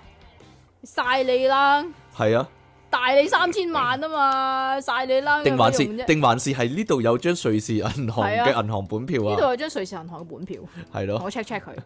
類似係咁樣，但係呢個現實世界係一定冇機會講呢啦。度有張瑞士銀行三千萬嘅本票，同我 check check 佢，係咯，係啊，大你三千萬， 或或者呢個啦，呢個我就好恨講啦。可能我睇得金田一多啦。呢度每一個人都有嫌疑，點樣？ 唔係咩？在場嘅每一個人都有嫌疑，係啦，因為我中意睇偵探小説嗰啲咁嘛，係咯。定還是咁啊？但係你冇，但係你冇諗過呢個嗬？咁咁唔係啦，小學嗰陣時啊啊，有陣時有啲咩爆鑊嘢啊，老師要罰邊個邊個嘅時候啊，當你係一個堂邊學嘅時候，你就會講呢句啊。呢度每一個人都有嫌疑，定還是咧啲細路咧，如果咧望住個老師啦，佢其實好恨講咧，全部都要罰呢句 咧。點解？呢個嗱，好恨噶嘛，因為老師有時會咁噶嘛。哦，再嘈啊嗱，再嘈全部都罰咁樣噶嘛，係啊，係咯，好想講喎，好想有機會打他朝有一朝一日去講喎。有啲人咧，即係由細到大想做老師就係因為咁喎，係嘛？係咯，就即係係還翻嗰句啊俾還翻俾學生啊係咯， 還翻俾下一代啊，係咯，全部都要罰咁樣喎，係咯，冇嘢咯，冇嘢咯， 我真係有諗過，我真係有諗過，係咯，但係可惜啊，啊。我你依有冇家講過？ 雖然我依家教嘢，但我唔會罰啲學生咯，係咯，依家啲人會唔會咁講咧？有冇需要借錢啊？嗰啲係咯，會唔會啲細路會咁講咧？會 會會諗會咁講咧？係咯，通常係唔會咁樣講噶。嚇一嚟就係話介紹翻啦咁樣噶嘛。係啊，介紹翻啦，係咯，但係介紹翻啲乜嘢咧？即刻下一係咩句，都得嘅，其下一實句已經俾人。介紹翻下啦，一句已經俾人講粗口啦，咪戇就係句啊！介紹翻下冇下一句噶啦，已經啊，或者呢啲啦，標準對白，咩啊？哦，你得噶，唔好放棄啊！你你唔好放棄啊！你得噶，我成日都會咁對，點樣得啊？我成日都會咁對即奇講噶，係係咯啊，係啊，係咯， 你唔好放棄得 啊！啲咩啊？矮得得嘅得啊，你唔好放棄，其實你好搞笑噶，咁樣係咯，係啊係係啊咯，係喺啊。阿即奇就嚟放點棄解係嘅其時候，實咧嚇 冇嘢啦，係嘛？係咯，我有諗過，係咯。有冇解釋下咧？冇嘢啊， 系咯，或者咁啦，你哋走先啦，唔使理我啊，系啦，呢句咧，我哋咧唔知點解有一段時間咧係成日都有機會講噶，就係做宇宙通行證嗰時啊，成日都會講，每一集都會講噶咯，但係依家冇咗，有啲寂寞啊，我咁諗你又製造啲機會出去講。諗下幾時再講宇宙通行證啦，係或者呢個啊，咩啊？阿即其最幻幻想就係講呢啲啊，點解啊？你中意病咯你，真係講唔出口啊！呢啲點？解啊？通常咩戲先會咁啊？喪屍片唔係咩？咁有冇？有你哋冇走先啦，呢度有我頂住咁樣啊，係咯，你一係啊睇喪屍片，係你一係啊睇嗰啲咩？但係你係但係你係配音噶嘛，始終有機會講，我覺得。 嗱，你係職業配音人嚟噶嘛，又我覺冇職業，未職業啫，你係有呢個資格噶嘛，我覺得你係有機會講噶喎，我覺得動畫片係有機會做呢啲噶嘛，你哋走先啦，呢度有我頂住嗰啲啊，啊，我覺得咧黎明其實都有有幾乎係會講呢句，佢點話解咧？佢唔係話最難嗰關留俾我咩？係啊，系咯，咪類似呢個意思咯。咁講型好多。你嚟啦， 最難嗰關留俾我，係啊係啊，結果咪又係十零秒就死鬼咗，係啊，真係得一個啫喎，你想點？大佬有鬼用真。係。佢咁佢嗰係求死噶嘛？佢嗰幕都係得五分鐘到，咁係佢係求真死係噶嘛？我覺得謝霆鋒嗰幕仲耐過佢，真係謝霆鋒係咯，推車仔啊嘛，係咯，我我我有睇啊，嗰幕係拖嘅，係啊係啊，煽係啊情噶嘛？呢個咧，點呢啊個你有冇你有冇睇過咧？咩嚟㗎？樓下買路前啊！會咁講嘅咩？以前唔係咁嘅啲語氣以前啲山賊唔係咩？啲啲戲有山賊嘅話，樓下買路錢，咁咪應該係打劫俾錢咁噶啦。嚟嚟嚟嚟吓？點會講樓下買嚟，打劫嘅話會講咩咧？如果俾晒啲錢我咯，係類似係咁啊，會唔會講打劫先咧？打劫攞晒啲錢出嚟，我覺得係唔會噶唔。會講打劫先㗎。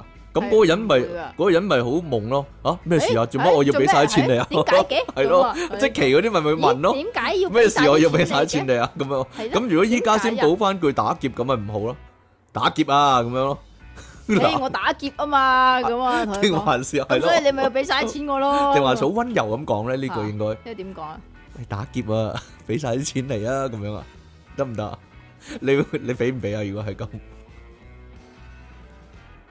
打劫啊！你唔好咁啦，俾人睇到噶，係咁啊，樣啊，係咯。你唔好咁大聲啊，我我我俾人聽到講我啊。講我講打劫，反而你話唔好咁啦，俾人睇到咁樣啊，係係啊，咯，嚟嚟嚟嚟嚟嚟嚟，點啊？打劫。唔好咁啦，俾人睇到啊。系啦，咁就睇你識唔識做啦，咁樣 啊。打劫嗰人反而講翻呢係嘛個，咁就睇你識唔識做啦，咁樣啊。然之后打劫完兩個咁樣講啊，我都好耐冇試過梅開二度啦，咁樣。咁你都要有兩個俾你打㗎。咁我係，咁我係，冇嘢啦。打劫攞晒啲錢出嚟，呢跟住啲嘢唔係我跟開，唔係，唔係唔係，係係打劫攞晒啲錢出嚟。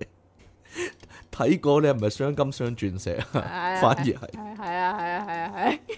應唔到啊！好啦，或者呢句啊，我我我我成日幻想我有冇機會講嘅，有朝一日。啊點啊？但係有兩個條件啦、呢、個就啊我要等我嘅律師嚟啊，啊。首先第一你要係有錢佬啦，唔係第啊，二其就實。係你要俾警察拉咗唔啦。係，其實頭先俾人打劫咧係，你都可以咁同佢哦得講得啊，得 我要等我律師嚟，打劫我我要等個律師嚟。系啊系啊，黐線 嗱呢個咧有兩個條件嘅，一個咧就係咧你要係有錢佬啦，啊，第二個就係你要俾警察拉唔咗係啊，啦。其實你唔使係有錢佬嘅，你拋佢啫嘛。係啊，我要等我嘅律師嚟，係啊，即係你好窮都得嘅。哦，why not？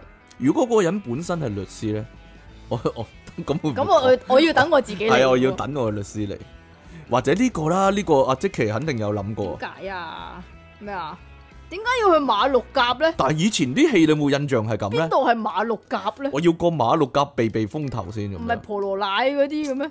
你你聽咧，大馬馬拉嗰啲啊嘛。你聽得多咧，係咪馬六甲咧講馬拉啊？嚇嚇嚇係咪都係嗰度嚟㗎？類似啩？咁婆羅奶喺？邊㗎？但係馬六甲係咩唔係呢你答我先啦，婆羅奶喺邊㗎？喺你呢度 啊，你啊哦婆羅奶我點知啫？喂，真係喎！你冇聽過呢句先，我要過馬六甲避避先。馬六甲喺邊㗎？冇講唔好理馬六甲喺邊啦，但係你有冇睇戲遇遇哦過呢馬拉句㗎先？嘛，通常佢講馬拉咩？係啊，邊套戲講馬拉咧？馬拉㗎。我以前睇所有戲都係講馬六甲咧。係馬拉，好啦好啦好啦，你話但係馬馬拉係拉馬同拉埋啦。馬六甲係咪兩個地方嚟㗎？唔知啊，但我想象中馬拉係好多馬拉糕啦。係啊係啊。嗱，唯一咁婆羅奶咧？鬼知咩？點啊？你又有啲咩好嘢、 好笑嘢講啊？冇婆羅拉 啦關於冇啦，明明有我睇你個樣， 冇啦，我明明睇你個樣就覺得你有噶啦。啊，或者呢個啊，呢個啊，我好想講啊，送客。點解好想講咧？因為首先你係有工人先可以咁講噶嘛，唔係咩？诶，同我送客咁樣啊，係咯。例如啲即期嗰啲啲咧，好討厭嗰啲咧， 係咯，係啊係啊你要搞搞震嗰啲咧，咁係啊我係係啊大老爺咁樣係啊，啊係啊，誒同我送客咁樣係咯，咁唔係同你躝會比較直接一啲咩？唔係好有型咁樣。即係躝咧就係比較直接，嗯係送客咧就係你要有一個你係高高在上，你先可以送客冇嘅，錯啦，叫啲叫個工人叫個去，下人去係啦去送幫客你做呢樣嘢，冇錯，得唔得咧？隔一床咁樣樣，嗯，好啦， 老細唔可以講我送客咁樣我。我都可以嘅，即係炒個人啊嘛， 鬆黑咁樣炒咗個職員，唔係炒人啊，係見。即係合作嗰啲啊，合作唔成啊，咪同我哦 call 食 Q 啊咁啊，啊實 Q 係啊。係咯，同我請佢出去撳個電話就係同我 call 食啊， Q 啊哦老細都會講呢句啊，啊，實 Q 同我睇住佢執嘢走係啊，係啊嗱嗱啊嗱嗱嗱嗱係啊係嗱，啊，係咪啊？啊？咁你個女上司有冇同你講呢句啊？冇啊冇啊冇啊，個女上司同我講呢啲嘢唔係我跟開啊，哦， 係咯。呢啲嘢唔係我跟開啊，成日都會點解你腦海中成日都得呢句咧？你個老細唔係同你講，你咁樣真係越權啫。系啊系啊系啊，個老細反而同你講啊，你係咪同佢有路？係啊係啊係係啊啊係啊係啊係啊，我哋要我哋要撈亂晒 啲對白嚟講嗱，有冇人咧係細個咧已經好想講咧呀斯媽些咁樣，所以大個咗去做壽司咧？熱拉西嘛射啊！我聽親啲人都係講呀斯媽些喎。 嗱，阿阿即奇係做過啊，你係啊你講一次正確講一次，唔該。熱拉西 嘛射，唔得唔得唔得唔得，要用鋪頭嗰啲人把聲嚟點講，解啊？要用鋪頭通嚟講，唔二該。三四，二 三四，所以咪也水把聲咯，也水把聲咁樣咯。嗱，實有人糾正我噶，但係冇所謂，因為我聽到就係咁樣噶嘛。唔係咯？一一入到門口啊，也水把聲咁樣咯。嗱， 二奶三把聲啊，係點樣錯啊？晒算啦。好啦， 二奶但係嗰期咧係咁樣嘅，即啊點係。樣咧？咁你翻嗰個公司啦，咁你一有客你就即係大家講嘅時候，你就都要應啦。嚇咁久而久之呢，我去其他日本鋪頭嗰度食嘢呢，食你都嘢啫喎你都講我喎聽到，跟住然之後我會自動講咯。反射神經啊！呢啲係啊係咯，反射動作啊！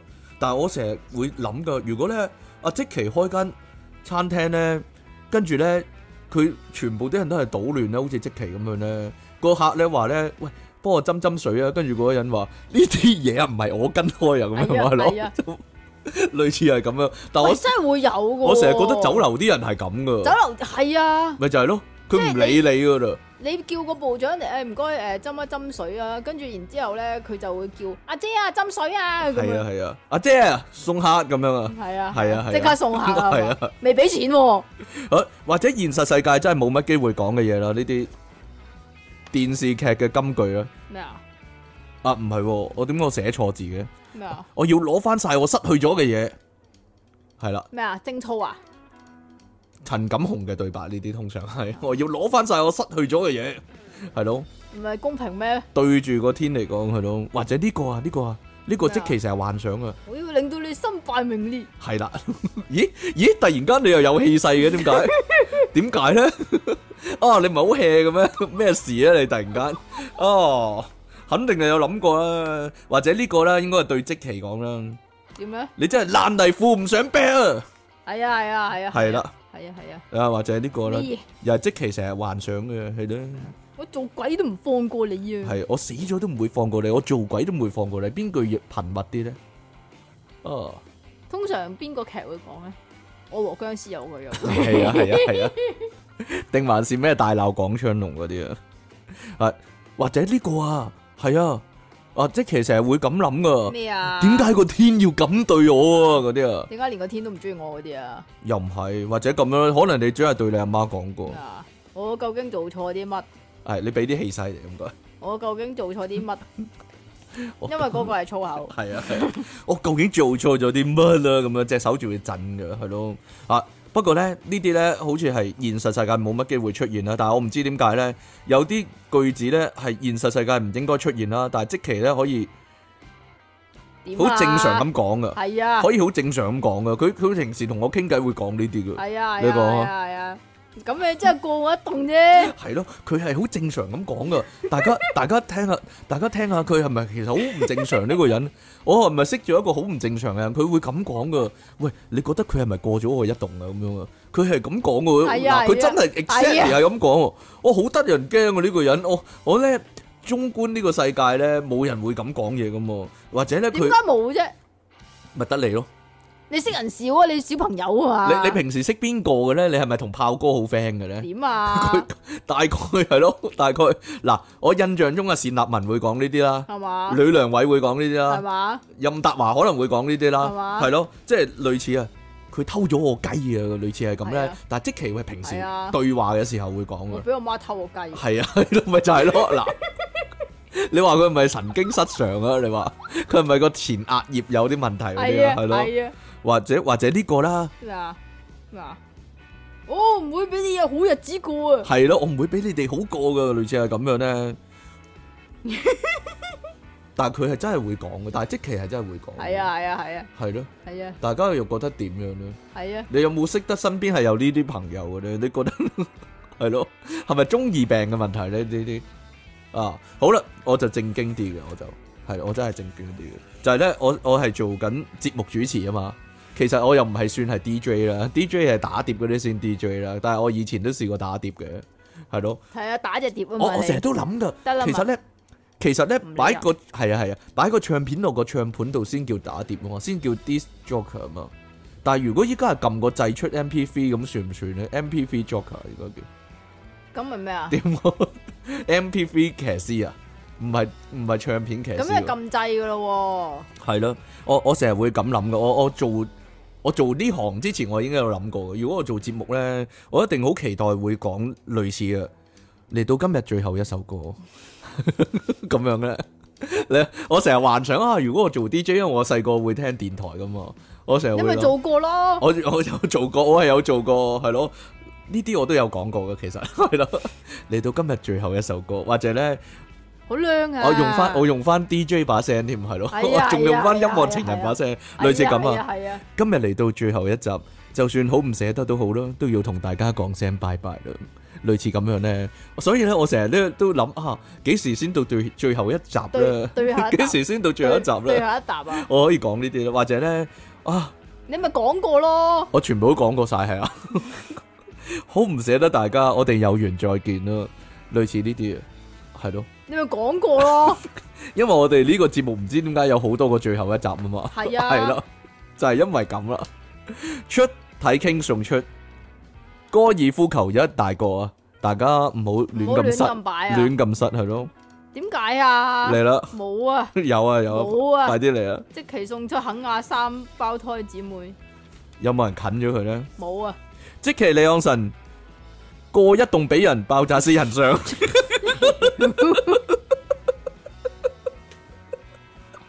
呢首真係好事啊！真係係啊咪也忍係啊係啊。好啦，我哋咧寫咗呢個題目之後咧，都有啲聽眾喺下低留言啊。有人話咧，佢會想講喎，我方展博會發達喎。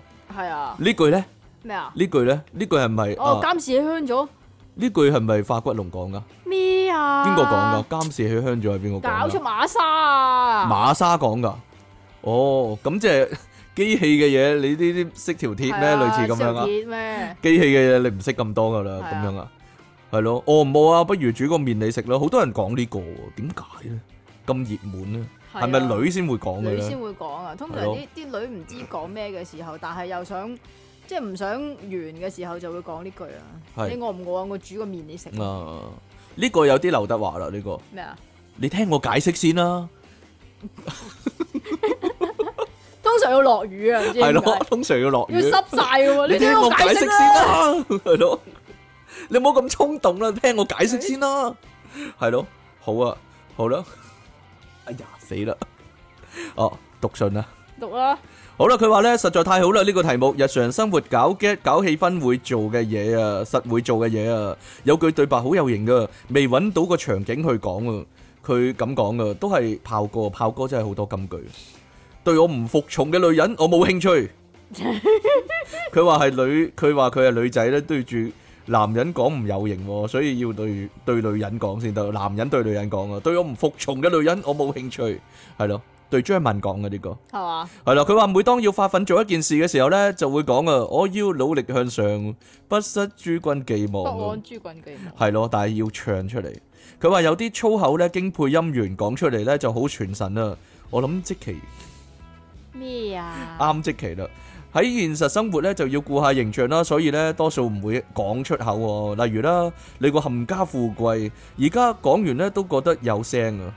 佢話多數九十年代嘅港產片都會有呢句喎。每當咧同朋友講出講好出奇啊嘅時候呢，就會講喎，好出奇啊！咁啊，買支好出奇啊！佢話係咯，呢啲即期嗰啲 get 嚟噶， 但係黃子華講噶，係咯。有咩？系啊，棟篤某次棟篤笑講嘅咯，係咯，買支好出奇啊，嗯，哦，同朋友搞 g 嘅時候會講咯，你真係廢到無倫啊，啊，呢、個 我 get 唔到啊，係咯，佢話俾人激親嘅時候就會講我你你震晒咁樣啦，或者叫人唔好理我嘅時候就會講啊，你有我啦，你有得我把啦咁樣啊，呢、個都似劉華講嘅嘢啊呢個。系咯，咁啊，仲有串老細好廢嘅時候就會講啊啦，你真係唔識噶喎，啊呢個係咪頭啲啊？呢個係咪頭啲係啊啊？你真係唔識噶喎。啊，佢真係唔識嘅喎。啊，係咯，佢真係唔識噶，係咯。有段時間佢話去餐廳叫沙律咧，就會高聲調咁講喎。呢個朝聖辦公室，但係我唔咩啊識喎呢個。我 Caesar salad 啊，咦？你有睇啊？唔係啊，Caesar salad 咧，海沙沙律咯，你知唔知啊？個點啊？ 個女話要海殺殺，講英文啊，海殺殺，係係啊係啊係啊冇。系啊系啊系系系系啦，咁啊佢冇嘢啦，算啦。好啦，咁啊你讀呢個啦，你讀呢個啦， 仲有邊度啊？冇啦，你讀呢個啦，有啊，唔使啦呢點啲，解啊？我唔 get 唔到啊呢個咧，傾蛇即肥，話說我最想做嘅急剎車，然之後講上車先，好啊，係啊。除咗呢個咧，我都有諗到噶，就係咧好型咁樣咧上咗的士咧，啊同佢講啊追住前面架車，冇機會講噶嘛，現實中。係啊， 同我跟住同我前面架車，同我跟住前面架車咁樣係咯， 類似係咁樣咧，仲有咩啊？我細個已經好想講，例如搭單車急剎車，然之後幻想急擺一個尾，係冇可能嘅事啊，算啦。再對條女大叫上車先講啊，但係大個就發現好難啊。首先要有架車先啦，冇車都要有樓，唉，真係上到車先講啦，唏噓。如果我係女仔，我諗我會想試下高八度咁樣。同喺啲男仔爭論嗰陣時，喺中間大叫：你哋唔好打啦，你哋唔好再為我打啦！咁樣有一堆男人先至 夠，有一堆男人爭啊，哦，有一堆男人爭咁先夠戲劇啊！戲劇啊，係啊，夠夠夠氣勢啊！我諗佢佢想講，哦，好啦，同埋要用國語講啊，講啊，我唔識啊，搞咗啊你嚟啦！其實阿北奇已經示範咗，係啦嗯佢嗰個先係正確嘅示範，我一定講唔到你嚟！啊！不可以出豬豬，我完全唔明你哋講乜啊！你冇睇嗰套戲咯。 今集真係中意大爆炸，識捽識就就波夾嘅，哦烏啊烏啊黑心烏畫烏畫黑心烏啊烏立啊啊黑，心係咯，好啦，出體大師、雲學大師兩位。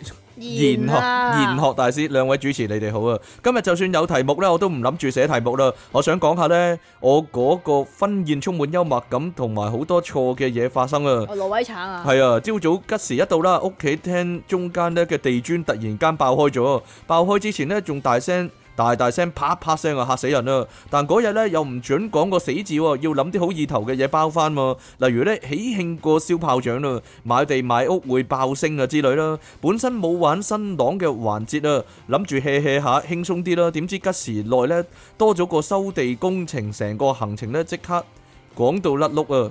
下午五點左右去到酒樓啦，有電動麻雀三台啦，又有得唱 K。我哋只係請咗四十幾人啦，啊全部都係親戚，所有親戚長輩都好高興啊，好似去咗 party room 咁。但係我心諗死啦，有咩 K 歌係喜慶㗎？男家親戚問我唱唔唱？係啊係啊係啊，係啊我心諗點唱啊？親娘唱分手歌咩意思先？咩啊？以下邊首啊？是否很驚訝？講不出説話。 以下內容呢，請 King Sir 走晒音咁演繹啦。我撳住自己想唱 K 嘅心情，坐低打牌，點知新點知新郎舅父第一首就係、真想帶你見見那剛識到的他。 哦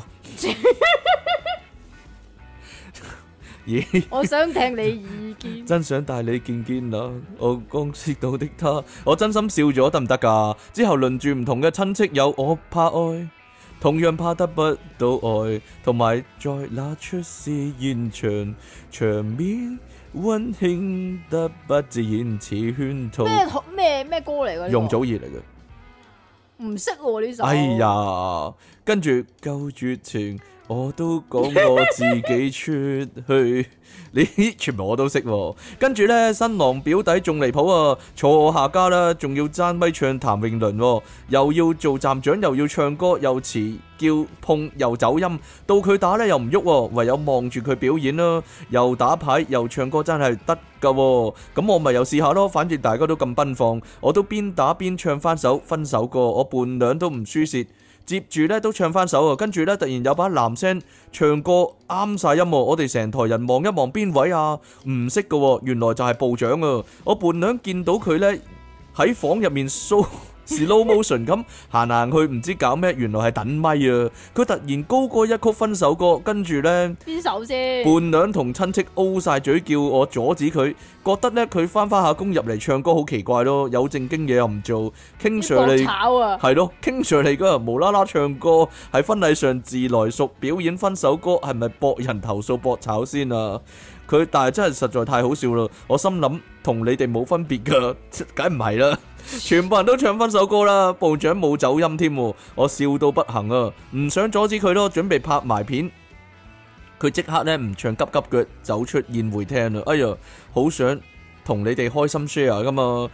部長走咗出去，大家就繼續自己嘅活動啦。因為大家咧都各有各忙住掛住玩啦，我哋咧中途起身去招呼下人傾下偈咁，掛住玩嗰啲咧應得好求其咁冇啊，唔唔得閒理你啊。系咯，唔想我哋煩住佢你啊自己！結婚啦，我哋喺度 玩啊！咁啊直到就嚟開席啦，我哋都冇咩同親戚影相，我奶奶呢就有啲唔高興啦，要熄咪同熄晒啲電動麻雀台，啲人呢即刻醒翻晒啊！係啊，影相啊，影相啊，咁樣啦。之後温單呢正常翻就開飯嗰啲啦，就完啦。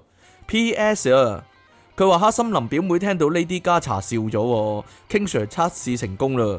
威挪威挪威笑點挪威真威低橙上，究竟係究竟係播翻個節目俾佢表妹聽，定還是佢突現場表演？喂，呢啲家茶咁樣呢？ 係咯，我好想知喎，喂。過翻俾佢聽。你話俾我聽啦，係咯。好啦，咁我哋今日嘅節目咧去到呢度啦，希望大家咧喺現實中咧都講下我哋今 日提到嘅對白咯，有冇機會咧？係咯，冇啊，算啦。係咯。記得問你條仔啊，有冇同佢有路啊？係啦，係咯，同人有路啊， 有冇同人有路係咯，係咯，同埋對對你條仔講啊，你唔好咁條仔講啦啊，唔好咁啦， 人哋睇到噶係咯，會俾人睇到噶係咯。好啦，你有冇邊句係你最想講噶？即其我冇問你添一路都講過啦，講過啦，呢句咯，咪就係、 阿啊即其每一集都要咁噶嘛，你講過啦。好啦，咁我哋下次節目時間再見咯喎，拜拜。